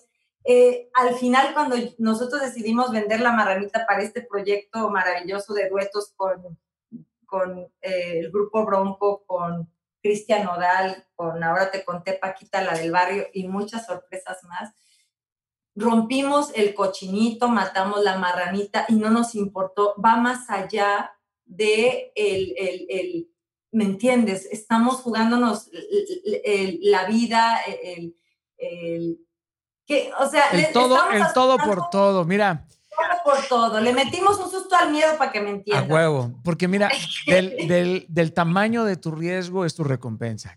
¿Verdad? La verdad es que sí, mira, estás, estás diciendo esto y me encanta, me encanta la historia. La voy a adoptar eh, como hay que vender la marranita. Ayer hablaba con, con, con César. Eh, y nosotros vamos a grabar unas cosas dentro de tres semanas. Y yo le decía, oye, César, van a tener que viajar a México. Y ellos están en Miami, son venezolanos, ¿no? Y va a tener que viajar Pepe, Abraham y, César. Y se están conscientes de que van a tener que viajar con todo este asunto del COVID y está súper preocupado. Y ya no me importó lo que me respondió, sino con la firmeza con la que me respondió, me dijo, toca. Es lo que toca. Tenemos que estar ahí contigo. Y ahí es donde uno dice, fuck, bro. O sea, esto es listo. Sí, listo. No, no, no, no es un, no es un tema, no es negocio, no es eh, family, es, es, es, tu familia, ¿no? Dices, pues, toca. Es lo, es lo que es, me toca, me toca estar ahí y, y eso está cabrón. O sea, está cabrón cuando te encuentras, digo, guardando, guardando las proporciones, ¿no? Pero uno la disfruta porque dices, bueno, así sí me siento capaz de sacar la espada, de sacar el, el todo. O sea, brother, si estos tipos vienen conmigo, puta cabrón, yo me encargo de hacer temblar todo lo que esté delante. O sea, y uno luego es más diligente por ellos que por uno mismo, ¿no? Absolutamente. ¿Verdad que sí? o sea, yo digo, bueno, yo si fuera por mí, yo estaría de hippie cabrón en Tulum pescando este A mí me valdrá madre. Yo estaría todo el pinche día escribiendo, leyendo poesía y uno voltea a ver, yo volteo a ver a mi esposa y digo, bueno, pues va por ella, ¿no? Luego uno voltea a ver, volteo a ver, volteo a ver a mi, sí, volteas a ver a tu equipo, volteas a ver a tu equipo y dices, bueno, este, a Johnson me dan ganas de madrearlo, pero digo, bueno, pues está bien, cabrón. Tengo que, tengo que hacer algo por este cabrón. Luego, eh, pues sí, uno dice, bueno, uno está, está cabrón, ¿no? Uno está más dispuesto a hacer más cosas por otros que por, que por sí mismo. Órale, nos pusimos, nos pusimos bien intensos y filosóficos. Qué bueno. estás diciendo, está tocando fibras muy interesantes porque sí, sí vive uno por uno, pero cuando sabes que toda esa gente está viviendo también por ti, tienes un compromiso de sacar la puerca al agua para no, seguir. está, está mira, mira, nosotros llevamos eh, desde desde noviembre, desde este año. O sea, como equipo, ¿no? Uno se pone a pensar, no has, no, no, no has facturado un varo, ¿no? Dices, ok, güey, no he facturado un varo, tú estás en el mundo del entretenimiento, no hay shows, no hay público en vivo. Y bueno, y de todos modos te rifas, güey, te rifas por tu gente, ¿no? Vendes la pinche marranita y dices, pues, pues va, bro, ¿no? Hay que pagar, hay que pagar sueldos, hay que pagar oficinas, hay que pagar equipo, hay que, porque detrás de todo lo que uno hace hay tejedores, cabrón. O sea, hay gente que teje las, las, las cuerdas que a uno lo sostienen y dices, ay, cabrón, dices, bueno, me dan ganas de a veces de madrearlos, pero dices, bueno, pues ni, ni, y en el buen sentido, por supuesto, ¿no? Y uno va echándole bolas y ahí es en donde entiendes. Yo siempre he tenido un concepto que me ha servido en la vida y que Dios me lo regaló, que es sembrar en invierno, ¿no? Y ese concepto eh, me ha ayudado mucho en, mi caminar eh, tan corto, por supuesto, de sembrar en invierno. Cuando uno siembra en invierno, los réditos son al ciento por uno, cabrón. O sea, siembras, siembras en invierno, siembras en invierno y le echas y cuando uno no es miserable, o sea, porque, porque hay gente que tiene, tiene un millón de dólares en la cabeza, pero no sabe hacer la transferencia, ¿verdad?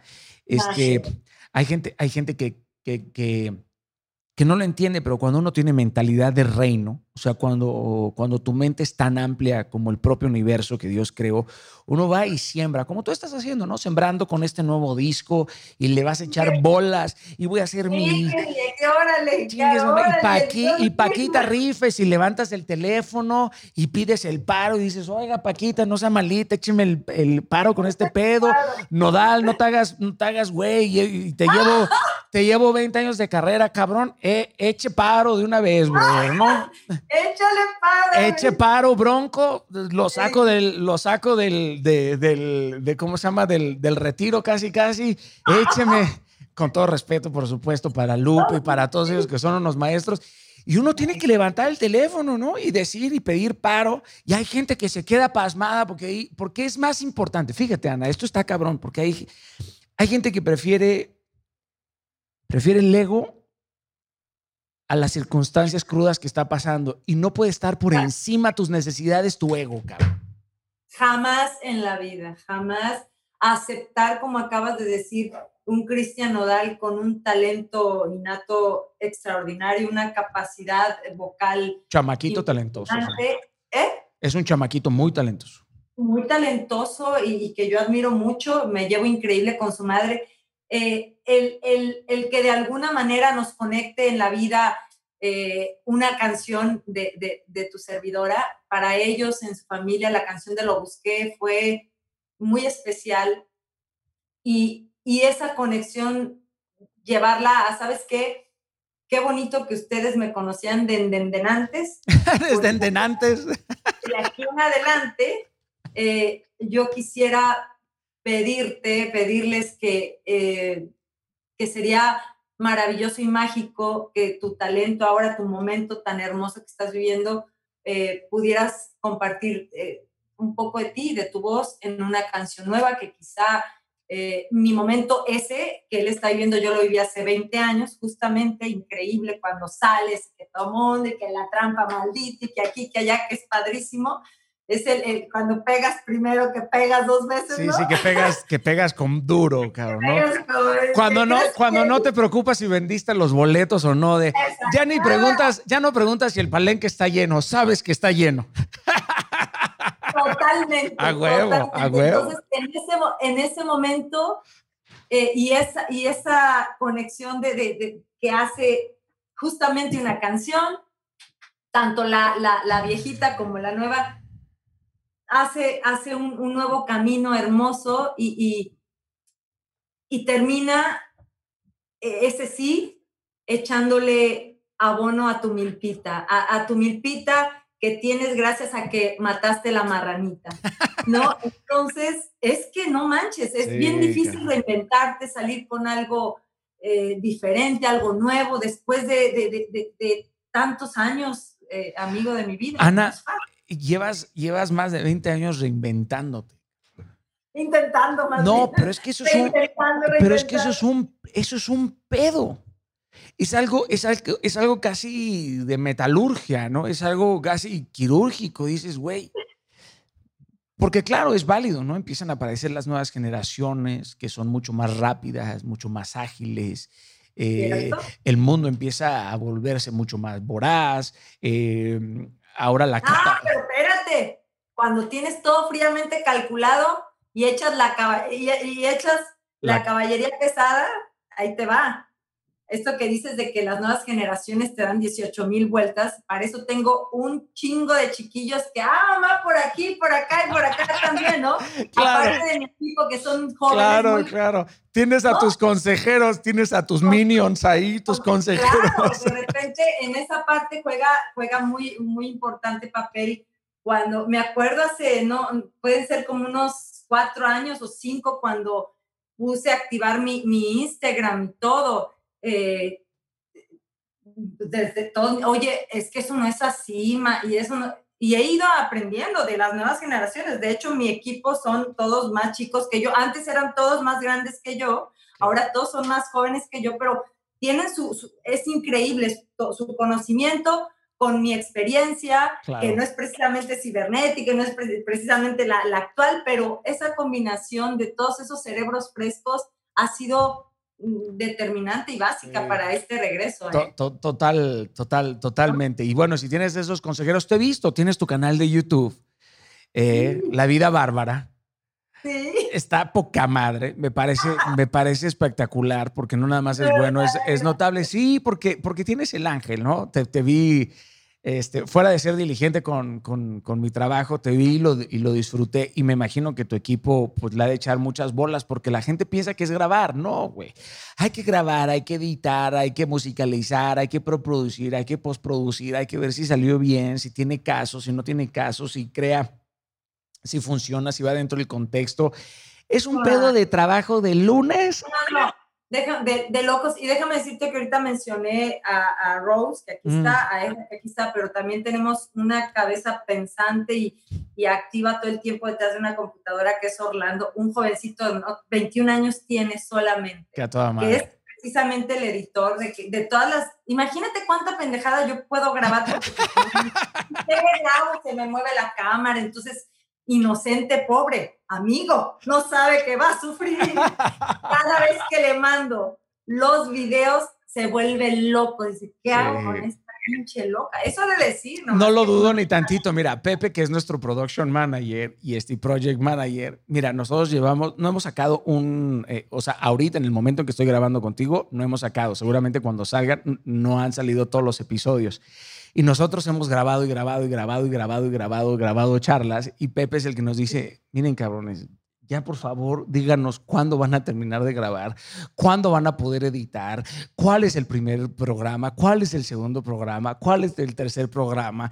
Y, ahí está Ricardo, Cintia, este, Vania. O sí, es un, es un equipo enorme, que ellos viven, por supuesto, un flanco diferente al que nosotros este, eh, vivimos, ¿no? Ayer hablando, ayer muy cagado hablando con, con César, seguramente a tu manager le ha de pasar. Me decía Daniel, mira, yo que represento tus intereses, me dice, nunca se me puede olvidar que represento tus intereses y no, o sea, no los míos dentro del contexto, ¿no? Me dice, es que luego hay personas de verdad que me, que, que me preguntan cada cosa, pero no olvido que tengo que tener esa paciencia, ¿no? Que me puedo imaginar que a, a, a Rose le han de llegar mensajes así de, no habría manera de que Ana Bárbara me mande la de la trampa en WhatsApp. Es que yo, mira, tengo un primo de un sobrino que vive. Dile a Ana Bárbara que. Y Ana Bárbara, Ana Bárbara echa pomada después de 25 entrevistas de grabar video y todavía uno le echa bolas. Sí, no, no, no, no, es, es, es una genialidad la que tiene que haber en esos seres humanos que nos representan. Sí, está caro. ¿Qué, qué, qué manera de sortear.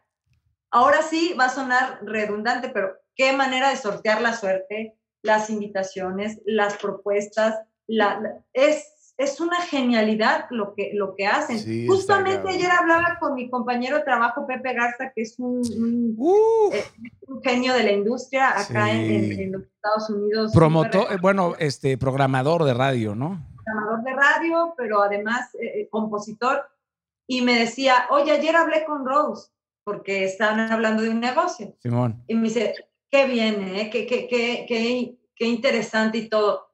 Es que si él y yo platicamos, no llegamos a nada. ¿Cómo te explico que él y yo no llegamos a nada? No hay manera. Claro, claro, claro, claro. Total, totalmente. O sea, yo muchas veces si apareciera igual en las juntas, este, uno diría pendejadas, ¿no? O sea, a veces uno tiene un olfato, uno tiene un olfato muy diferente. ¿Quién me dice? ¿Te ha pasado? Sí, por, por supuesto. Yo, yo, yo sí, yo sí digo, yo sí digo eso. Yo digo, puta cabrón, qué bueno que apareció este. ¿Cuánto ah, tienes con César tú? Mira, yo con César, con César tengo ya dos años. César, nada más que César lleva 30. César es el manager de Franco de Vita este, del, del, maestro Franco. Y bueno, es uno de los bastiones, por supuesto, de esta industria. Y Abraham es otro que lleva muchísimos, muchísimos años. Yo con César llevo dos años eh, exactamente, pero siento que lo conozco de toda la vida. Y yo con él tuve una relación muy interesante con, con, con César, porque yo contraté a Franco de Vita varias veces. Eh, como promotor, porque yo era, yo era promotor, yo, yo, produje más de 600 conciertos en este, en este país entonces, muy cagado porque cuando nos conocimos César, y, yo ya en la junta, que mi esposa era mi manager, es mi personal manager ahora, pero mi esposa es la que, la que me ayudó a levantar todo el proyecto del, asunto de las conferencias. De hecho, ella es la, la, provocadora de este, de este proyecto, ¿no? Si no fuera por, por, por Anja, no, no existiría este proyecto. Y Anja es la que hizo la junta con César Pulido este, y, con, y con Fernando, que es el hermano de, de Franco, y luego ya conocí a Abraham. Este, pero son unos, son unos capos, ¿no? yo siento que llevamos toda la vida. O sea, uno, uno cuando, cuando conoce a personas este, de esta categoría, con este seniority, más allá de la experiencia, sino con el corazón amplio que puedan representar, porque para mí mis ideales, mis convicciones son, mis ideales y mis convicciones no están a la venta, ¿sabes?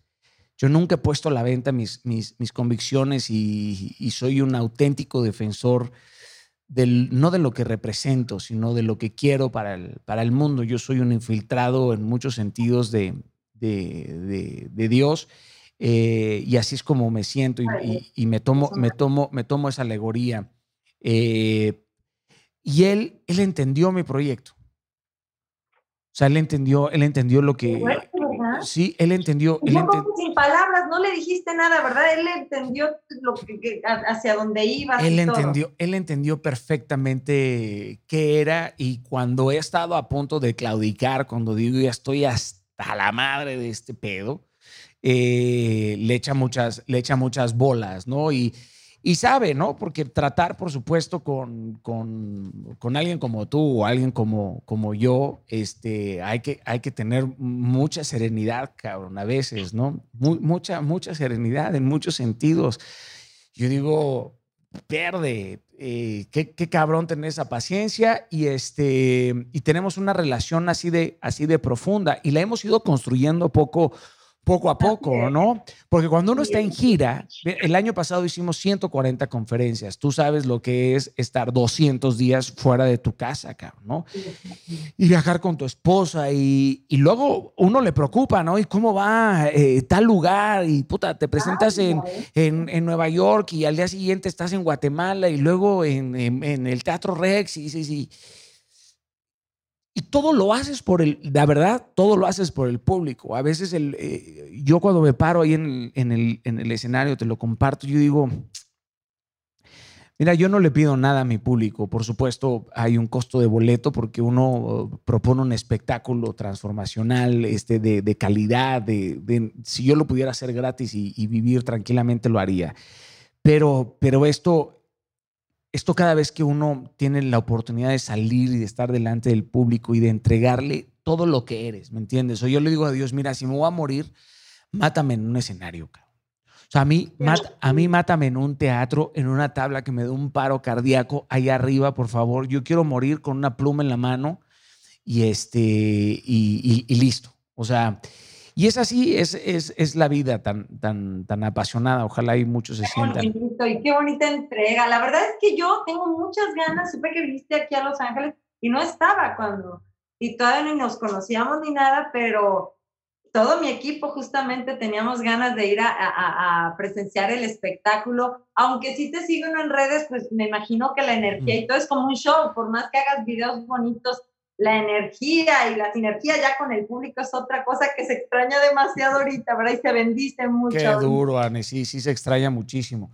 Oye, eh, coño, llevamos dos horas y media. Se ve que tú y yo podríamos pasar cinco horas este, platicando. No sé si tengas otros compromisos, no quiero ser no, ahorita dejamos libre como sabía yo que... Como sabía que hablabas un chingo, Daniela.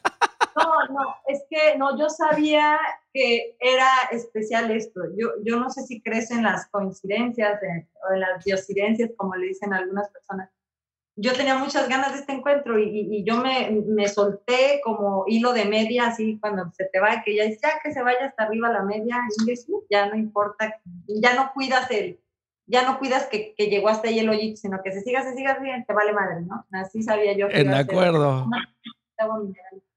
En total. Este, pero es, una, es un agasajo escucharte, saber tu percepción de la vida, del escenario, tu respeto hacia, hacia tu equipo. siempre se aprende y, y, y, es, un, es algo con lo que me identifico y que admiro y que qué bonito saber que detrás del éxito de alguien está eh, todo ese mundo de personas especiales que conspiran para, para que aparentemente tú seas el, exitoso.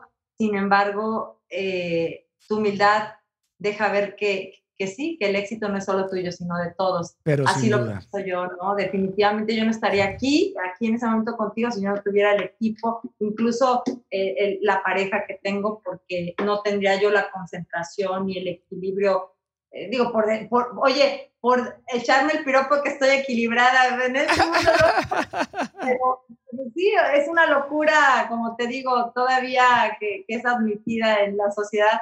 Sí, sí tengo una locura, una intensidad. A veces eh, eh, me paro a las 3 de la mañana a escribir una canción y digo, qué pinche loca, güey, qué necesidad de que se me viene a la mente una canción a las 3 de la mañana cuando podría mañana en todo el día inspirarme. Pues así es, así es mi locura y la acepto y la amo y la abrazo, ¿no? Imagino que pasa igual cuando quieres, ¿no? Oye, eh, ¿va a haber boda?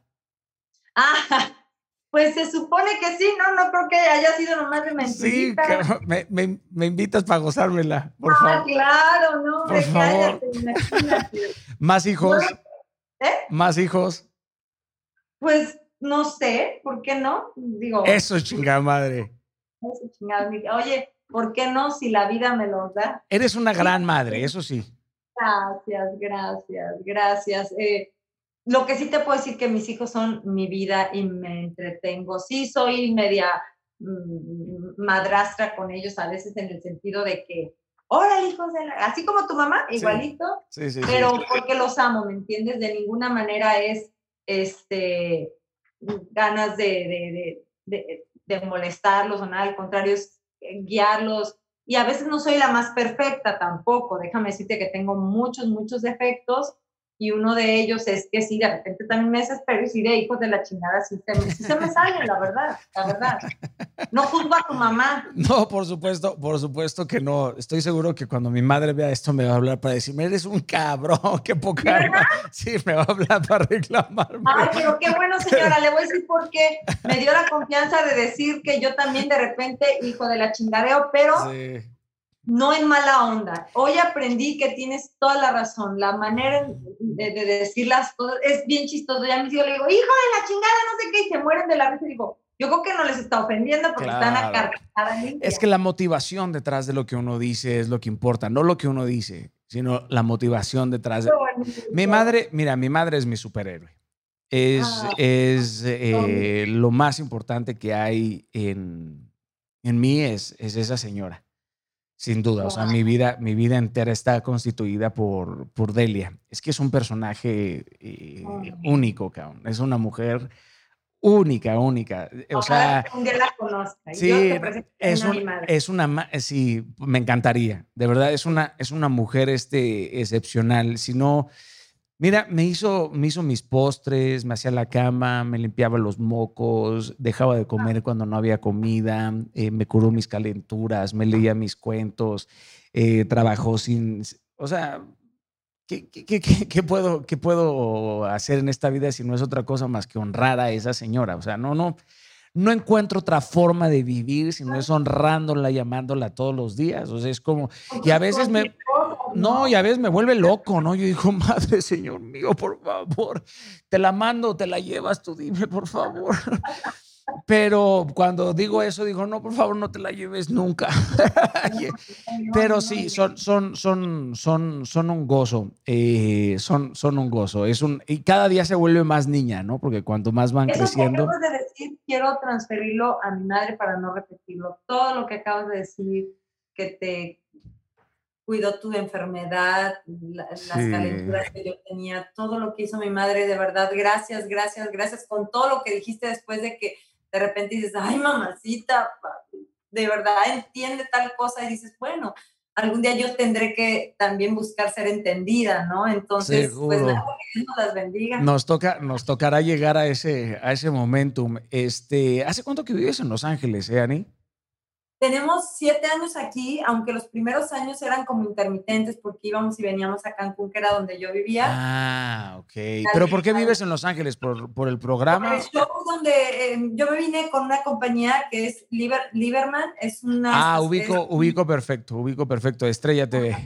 Estrella TV, entonces me vine con ellos hace siete años a un proyecto que era de seis meses y se quedó por siete años, seguimos ahí porque ha sido muy exitoso, muy querido, entrañable por el público de acá, donde hay de todo, hay concursantes, hay humor, hay momentos como los que hemos vivido ahorita muy sensibles, momentos sensatos, otros insensatos. Es, es un show reality y pues aquí estoy gracias a eso y luego ya desarrollé toda mi vida acá alrededor de también de la industria de la música, porque el show es, es soy juez, sin embargo, después de ahí pues hemos hecho todo este proyecto de, de música después de muchos años haber estado un poco dormido. ¿No extrañas la comida mexicana?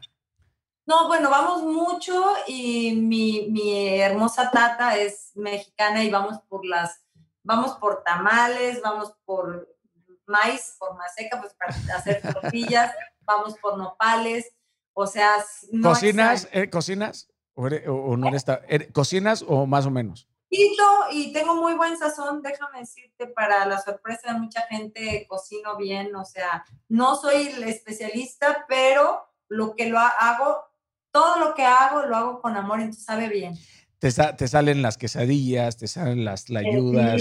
los sándwiches, hago también pasta, me sale muy rica. El sazón que tengo para cuando hago una carnita asada también es como en su punto, ni mucha sal. Unas enchiladas eh, o unas enfrijoladas pero cocinas, ese, ese, eso no se te podría, eso no se te podría perdonar.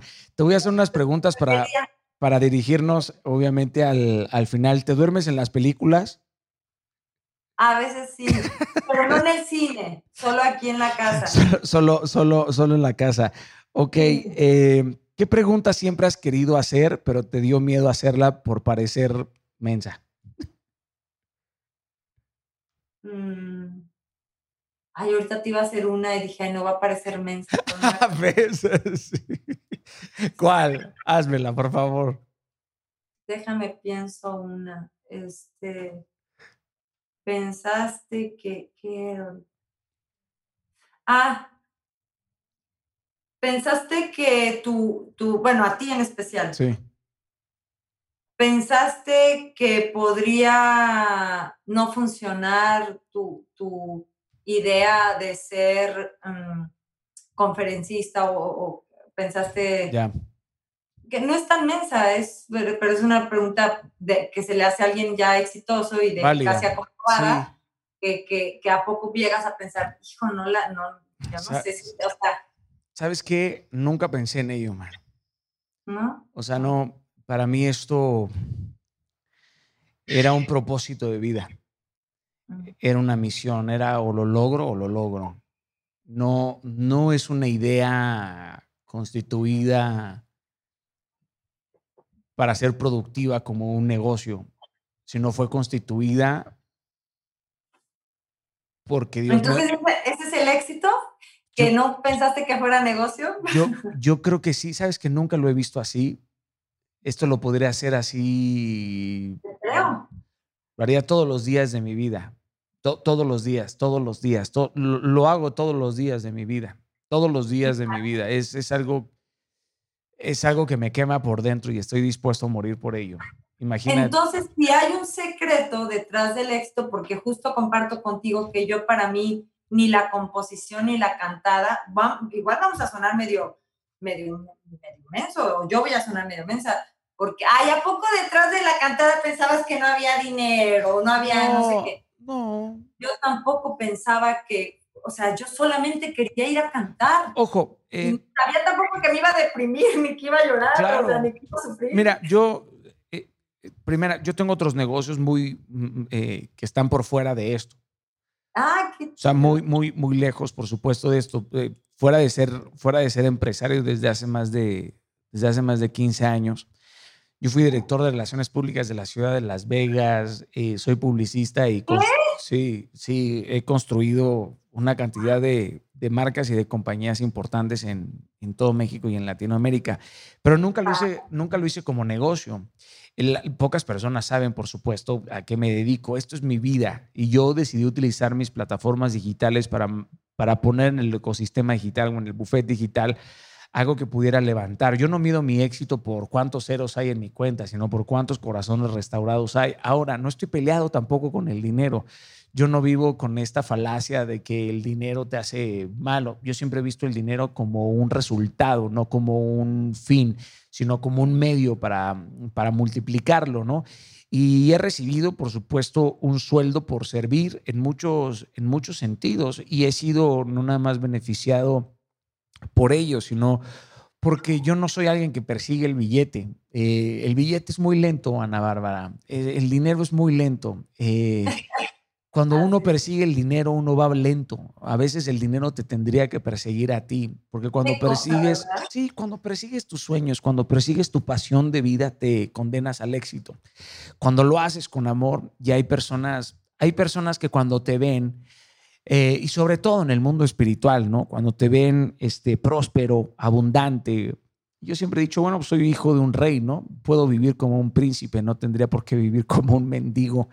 Eh, ¿Por qué? Porque soy alguien que, honra y que ha utilizado su, dinero para multiplicarlo un centenar de veces, un, un, centenar de veces. Y tengo excentricidades, ¿no? Que hay personas que les parece eh, estúpido, ¿no? ¿Cómo es posible? Tú amas a Dios y, tienes tal o, cual excentricidad. Bueno, brother, y, y quiero decirte algo. Todo lo que tú no quieres, Dios me lo va a dar a mí, brother. Porque la verdad, hay gente que se da unos pinches golpes de pecho, ¿no? Porque tienen mente, eh, salieron de la, salieron de la pobreza, pero la pobreza nunca salió de su cabeza. Y ojo, y quiero trivializar, pero yo nunca he sido responsable de las circunstancias que me rodean.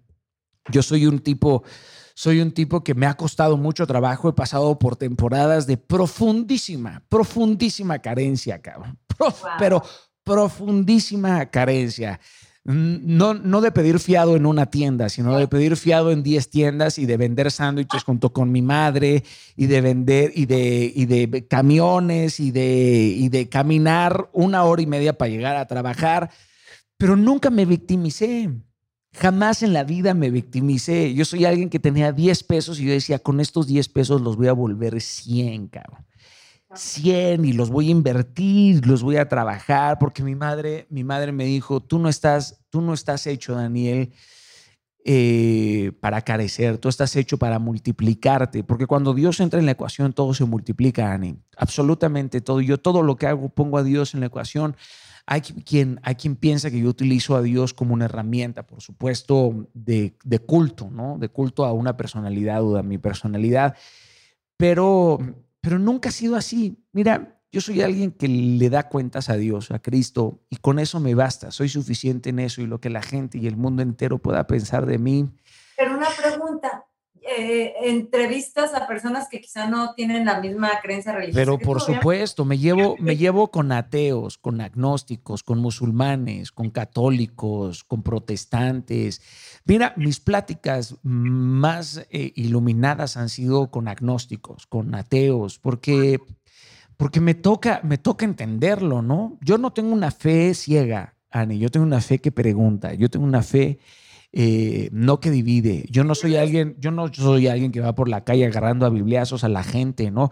Ya hay días que creo profundamente en Dios, ya hay días en que dudo, porque, porque mi fe es profunda, pero mi, pero mi creencia a veces mengúa, a veces hay, hay días que me despierto y, y pierdo, pierdo credibilidad, pierdo confianza porque, porque vivimos en un mundo muy duro y claro, eh, tengo, tengo amigos, he sido confrontado por católicos, por cristianos, por ateos, eh, por científicos, pero yo, yo no le obligo a nadie a tener a mis valores, nadie, ni mis creencias. Mi, mi más alto estándar es el amor. Y si yo tengo amor por otro, tengo la capacidad de, de, de de creer en su perspectiva. Y si entiendo su perspectiva, mi horizonte se hace 10 veces más profundo, es 10 veces más amplio, ¿no? Yo creo en una verdad y es la verdad bíblica, es la verdad de la Biblia, pero a pesar de creer en una sola verdad, escucho las perspectivas de todos aquellos porque siempre me he sentido que uno debe de ser la Biblia de aquellos que no la leen. Y yo no la represento a dignidad ni a perfección porque cuando uno lee la Biblia, te das cuenta que la Biblia es un libro de gente efectiva, no de gente buena. es, un, es un libro lleno de personas eh, de carencias, con falencias. Es muy disruptiva, es muy confrontativa. Eh, y yo... Ah, confusa también. Y confusa, claro, es, es, es, es, confusa porque, porque la palabra de Dios hay que tener discernimiento, hay que obtener revelación y hay que estudiarla. Y a partir de la lectura bíblica, hay quienes hablan de la Biblia y nunca la leyeron y ahora te puedes saber de arriba abajo con puntos y comas, porque hay personas que hay personas que conocen a Dios a Dios, pero no creen en Dios. Y eso es una enorme diferencia, ¿no? Yo llevo 50 años en Cristo, pues Cristo no lleva ni un día en ti, carnal, porque... claro, es, es, muy, es muy complejo. El asunto, por supuesto, el asunto de seguir, de seguir a, seguir a Dios es muy difícil, Ana, pero no seguirlo es 10 veces más. Y yo no soy alguien que va por la vida obligando a las gentes eh, a, pensar, a pensar como yo. Tampoco lo represento a, a plenitud. El único que, tenía un mensaje claro era, era Jesucristo. Para mí era un hombre que era igualito a su mensaje y eso es lo que siempre me ha impactado muchísimo de Jesucristo, más allá de cualquier otro líder que pudieras voltear a ver. Para mí Cristo siempre ha sido alguien muy consecuente con su mensaje, ¿no? Eh, era igualito, era igualito a su mensaje. Y eso es lo que más me ha impactado en la vida. Y yo, pues, me quiero parecer a él, aunque estoy muy lejos de parecerme a la uña de, Cristo. Eh, y eso es lo que me mueve, Ani. Mira, ah, yo creo en, las personas que tienen una, una, un dejo de, de bondad, de amor en todo lo que hacen. Yo creo en las personas, las personas, yo he conocido personas que llevan la Biblia por delante y que y que se chingan al de enfrente, ¿no? Entonces, perdón por mi francés. No, no, no, a un centenar. No, entonces creo que una persona que hace bien sin mirar a quién es una persona digna de, admiración, de respeto, de, son de las personas que a mí me encantaría ver multiplicadas. Ahorita, eh, muy al inicio de la plática, hablabas de, de no ser indiferente ante el dolor, ante el ante el que eh, carece de comida, ante el que eh, está pasando por una enfermedad, a los que están en este momento viviendo el coronavirus, por mencionarte algo, no ser indiferente a esto, ser sensible, eh, llevarles el mensaje de amor. yo creo que eso es algo que no tiene, es algo que no tiene precio, no tiene eh, invaluable y yo en ti veo esas, esa necesidad hermosa de compartirle al mundo el que ser una persona de bien es lo mejor que puedes que puedes dar y tener en este mundo. Sí, eh, eh, así, gracias, Ani. Así mismo, mira, cuando eres malo, pocas personas te miran, pero cuando quieres hacer el bien, todo el mundo te juzga. Todo el mundo, todo el mundo, porque hacer el bien es diez veces más complicado que hacer el mal. Y parecería que los que se dedican al bien no pueden hablar de, trivialidades, de banalidades, como si no estuviera permitido, como si no fuera, como si no fuera permitido hablar de estupideces, eh, y no, esas son las personas que han puesto su soberbia espiritual por encima. Así es, el ego. Por, por encima, por, por encima, porque han buscado construir un personaje tan pulcro que no tiene vetas, que no tiene grietas. Yo no tengo problema con eso. Yo no tengo problema absoluto con eso. Me muestro tan marrano y puerco como soy, con mis deseos, con mis banalidades, con mis Claro, porque esa es mi, es mi necesidad, porque ser quien eres es un reto, cara. Y es por eso la conexión de tantas personas contigo. No por lo que dijiste que barra, no te dijiste fuerte, pero sino realmente ser, mostrarte al mundo como eres, creo que es una virtud y creo que no todas las personas pueden y yo creo que eso sí es digno de envidia, ¿eh? Claro. De hecho, yo creo que lo que causa a veces más eh, eh, resentimientos y corajes ahí ocultos es las personas auténticas y, que lo logran algo, siempre hay un dejo de, y este por qué, o sea, sí hay, sí hay eso. Ani, en este mundo la gente te perdona todo menos el éxito, querida. Oye, no te hagas que tú lo sabes. Ay, bueno, sí. Por supuesto, por supuesto. ¿Sabes que Siempre vamos a decepcionar a alguien. ¿Y sabes qué? Se decepcionan solos. Se decepcionan solos. La gente se decepciona sola, sola, sola, porque construye una expectativa sobre de ti. porque piensa que sabe dirigir tu vida, que saben cómo deberías de ser, cómo ser, de qué forma. Y dices, mira, mira, mira, carnal, eh, tú eres un observa, eres un observador de mi vida. Cercanas, ¿no? Muy cercanas. sobre todo cercanas, sobre todo cercanas. Son observadores de tu vida y piensan que deberían de ser tu vida. Y lamentablemente hay personas que viven su vida tratando de complacer a los demás. Yo no voy ahí por la vida eh, empuñando. Eh, ¿Lo hiciste? ¿Lo hiciste alguna vez? Porque yo sí. Sí, sí, sí, sí. Alguna vez, alguna vez quise ser, sí, Ani, sí, sí, por supuesto. Alguna vez quise quedar bien con todos. Eh, me dolía mucho decepcionar a la gente. me, era, me era muy difícil decir no. Yo cuando cumplí 31 años, me regalé la palabra no en una caja, así como donde te regalaron tu anillo, de compromiso, yo me regalé la palabra no. No voy a ser eh, víctima de las expectativas. No voy a ser víctima de lo que el mundo espera de mí. No voy a ser víctima de lo que la gente desea de mí. Y me regalé la palabra no porque yo creo que en la palabra no cabe, cabe una eternidad, cabe una generación. Cuando uno dice no en el momento justo indicado, es una palabra hermosa acá. es una palabra hermosa. Mira, déjate cuento.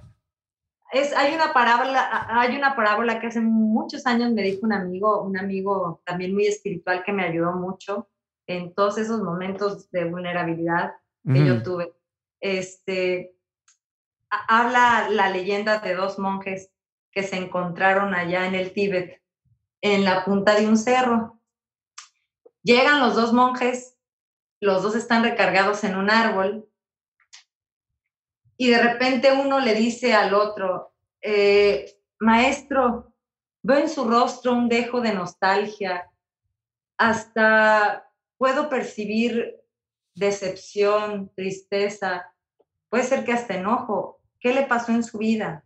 ¿Qué es, por, qué, ¿Por qué yo veo eso en su rostro? Y le dice el, el monje, le contesta, muy pensativo, ¿no? Fíjese, maestro, que yo tuve un problema en mi vida, que es el que me hace ser la persona que soy. ¿Cuál fue ese problema? Un solo problema, sí dice. El problema de estar y, sentirme como me siento es que, pues le hice caso a todo mundo, me daban consejos y le hice caso a todos. Y por eso estás deprimido y triste, así es. Pero ahora que lo veo, maestro, yo también lo, lo siento eh, lo veo cabizbajo, lo veo triste, o sea, le dice el otro maestro al, que le estaba preguntando, como de alguna manera también insatisfecho, mm, estoy en lo correcto, dice, bueno, maestro, pues hablándolo sinceramente, pues estoy casi igual que usted, pero poquito diferente. A ver, ¿por qué? ¿A usted qué le pasó? Dice, pues mire, a mí me pasó que yo realmente estoy decepcionado de la vida y triste porque me dieron muchos consejos y no le hice caso a nadie. Entonces, moraleja, sé tú mismo, carajo. O sea, el que le hizo caso a todo el mundo vivió desgraciada su vida, el que no le hizo caso a nadie también se volvió desgraciado. Entonces, si tú escuchas a todos y, te dan consejos, pero tú tienes una mediana cordura, una, una, vamos, si eres drogadicto y, o estás, eres farma, este, ¿cómo se farmacodependiente o estás muy mal con un problema eh, eh, eh, emocional o una enfermedad psiquiátrica, estoy segura que, que te tienes que atender, pero si realmente vives con una cierta cordura, una cierta congruencia con el mundo y te dan consejos, escúchalos. Y igual alguno te funciona, pero no le hagas, es imposible hacerle caso a todos. Y también el que vive sin decir, no, yo soy Juan Camané, pero algo duro, también ese va a vivir de la chingada. ¿Estás de acuerdo conmigo? Sí, total, total. Tú mismo dentro de una cordura en, en, el mundo, una congruencia sin hacerle daño a nadie, amando, pero tampoco siendo el pendejo de nadie, porque reconozco que esta plática nos llevó al punto de decir, llegué a ser la pendeja de alguien, sí, llegué a ser la pendeja de alguien, te lo digo sinceramente, pues ya no ahora soy víctima y, soy el resultado de, mí misma, de mi trabajo, de mis tristezas y de mis alegrías. En acuerdo. Mira, la gente, la gente confunde ser bueno con ser el mismo siempre, cabrón. Y, qué eso. y la banda y la banda está completamente este eh, ¿Cómo eh, es? La gente confunde. funde ser el, el mismo eh, con ser bueno. Eh, o sea, la ah, gente, sí, sí, sí, sí, sí, sí, sí, claro, sí. Claro, ella ya no me está haciendo esto y lo otro, no, güey, porque ya me di cuenta que abusabas de mí. Ya, te ah. claro, te pasaste, te pasabas ah, de, de, pistola, ¿no? Y luego la gente utiliza eso como, como un terror psicológico, ya no eres igual. Ya no eres como ayer. Mocos, brother. Yo siempre he dicho, ¿quién quiere ser como ayer, brother? Gracias a Dios. Para mí eso ya no es un insulto, es un halago. Cuando alguien me dice, ya no eres como ayer, es que ya no eres como ayer. Mira, cabrón, ni el cine es como ayer, brother. O sea, ¿cómo te, ni el mundo es como ayer Me porque cambió ya es- la fama. Claro, te- claro. Mira, ¿sabes qué? Eh, uno no puede volar junto a los que los despluman a uno. O sea, uno tiene que darse muy cuenta, ¡Qué bonito! Mucha Eso cuenta, no mucha puedes- cuenta, volar junto a los que te despluman. Claro, Sí, claro. sí, la verdad es que no uno se tiene que dar cuenta. Hay personas, mira, decía eh, Roger Foucault que si querías tener enemigos, superaras a tus amigos. cabrón. Y es algo muy, es algo. Esa- ah, por favor, apúntenmela esa. Es algo- es algo muy, muy ¿Y cabrón. Si quieres tener, si, eh, Roger. Foucault, él decía que si querías tener enemigos, superaras a, a- A tus a tus amigos.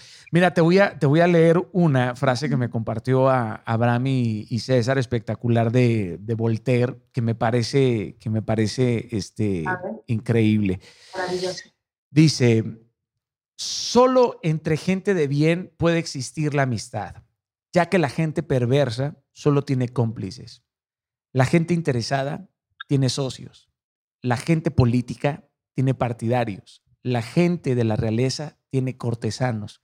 Únicamente la gente buena tiene amigos. Ay, qué bonito. Qué duro Qué está eso, ¿no? ¿verdad? El maestro Voltaire ahí, qué duro está eso, ¿no? Ani, me le he gozado bruto, No. Yo también estoy Me feliz. gozado. Te, digo- te voy a decir algo. Yo me podría quedar aquí, te lo juro, el resto del día que me trajeran un sándwich. Es una cosa, y, y ni hambre me da, pero pues tengo que comer. Porque hay también, ojo, también hay anorexia porque la gente se clava en, en lo- en el trabajo y en la loquera. Entonces Es hay que estar yo con gente. Pero me podría pasar aquí todo el día conversar, conversando contigo, aprendiendo de ti, Wow. gozando de tus, de tus frases, de tu conocimiento, de, de esa inteligencia que has alcanzado, no nada más intelectual, eh, porque sé que eres tan inteligente emocionalmente, ¿no? Eres tan inteligente emocionalmente que, bueno, eh, eh, tienes dominadas muchas áreas y lo admiro profundamente y te quiero mucho, te quiero mucho. Ay, me qué linda, Ani. Muchas gracias. Yo también, querida. De verdad, te agradezco. Qué bonito. que le haces al mundo. Quiero decirte que no nada más a mí, hay mucha gente que, que ha, he visto intentar y, e incluso hacer cambios por algo que tú les has dado y eso es maravilloso.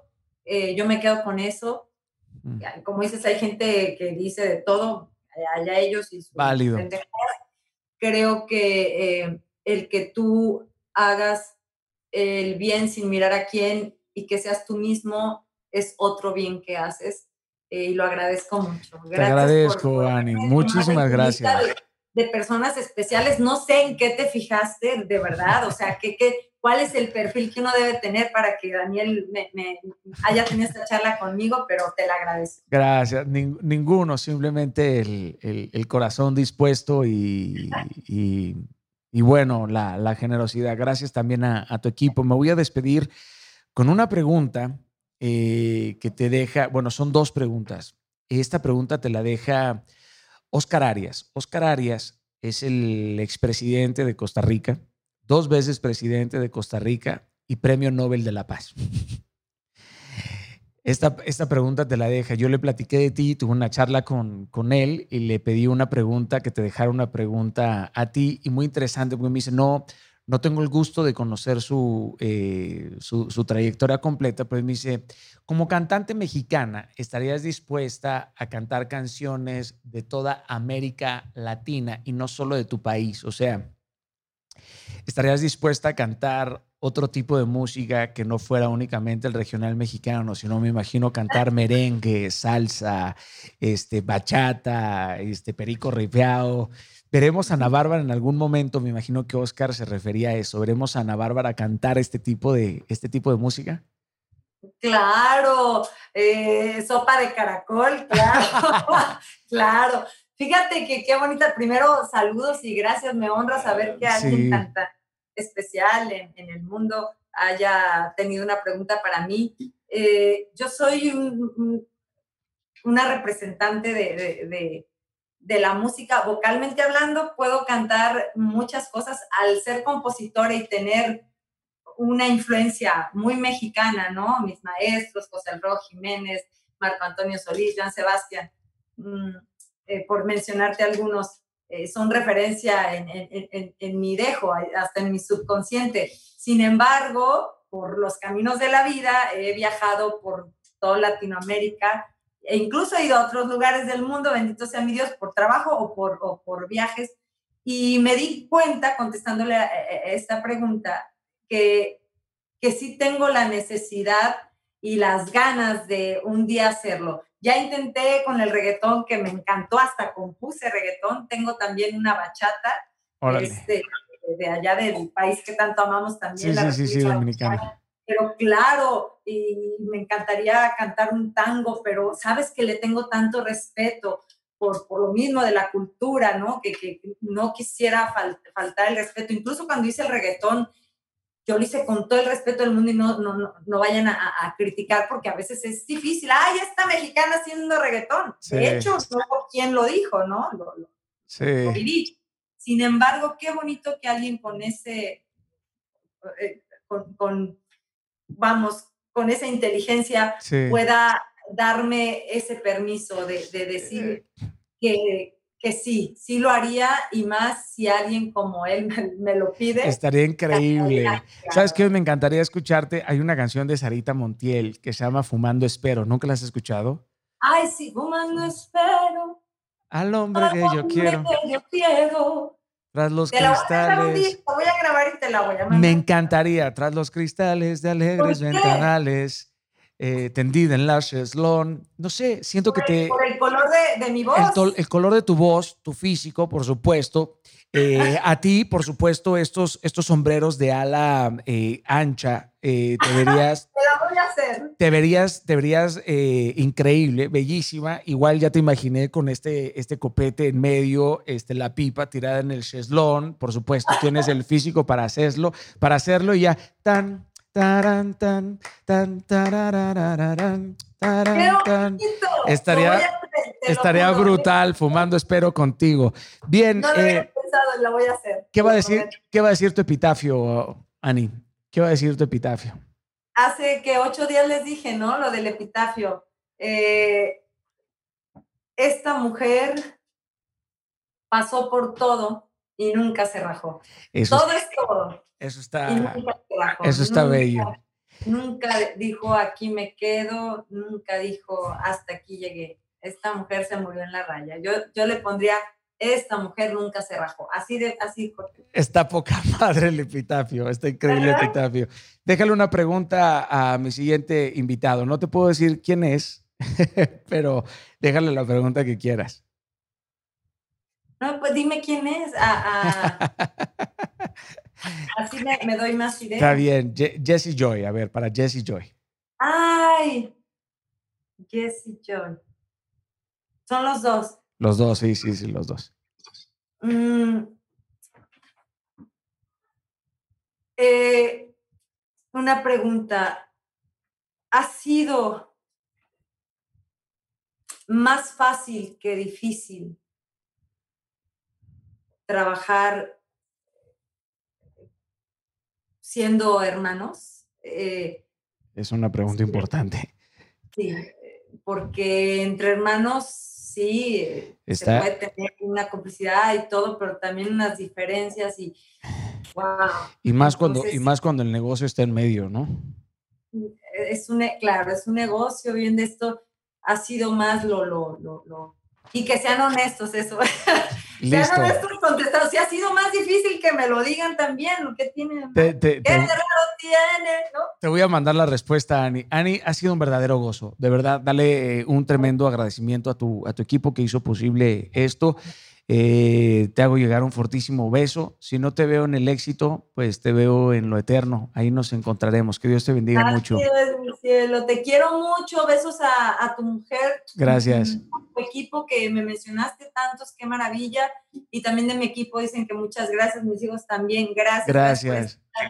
Que yo me la guardo en el corazón para siempre. Siempre había querido hacer algo así, pero con alguien como tú, porque por personas como tú mm. es que abren el corazón las personas como yo. Wow, gracias. Me honra muchísimo, de verdad. Eh, un verdadero placer, fortísimo abrazo y nos veremos muy pronto. Saludos a tus, a tus hijos y un, y un abrazo a, tu prometido. Que Dios te bendiga, Ani. Hasta luego, bye bye. Bueno, de estar juntos. Por supuesto que sí, que así sea. Abrazo fuerte, bye bye. Bien, queridos, ahí estuvo Ana Bárbara, carajo, tres horas. Este, eh, tengo tengo eh, el coxis dormido, ya no los glúteos, sino el coxis dormido. Muchísimas gracias, gracias inquebrantables por presenciar. No sé si, si llegaron a las tres horas, si lo vieron completo, déjenme por favor sus comentarios. Eh, yo no sé si hay alguien que se aviente tres horas, pero probablemente sí, me aventé una plática deliciosa. Eh, gracias a, a todo mi equipo, a todos ustedes, que Dios les bendiga. Si no nos vemos en el éxito, como siempre, nos vemos en lo eterno. Que Dios les bendiga hoy, mañana y siempre inquebrantables. Los nuevos audífonos inalámbricos de LG Tone Free ofrecen configuración de sonido personalizadas y desarrolladas por Meridian. El innovador estuche de carga compacto UV Nano de LG proporciona hasta una hora de tiempo de uso después de una carga de tan solo 5 minutos. Son los primeros en el mundo que pueden desinfectarse a sí mismos. Tone Free by LG.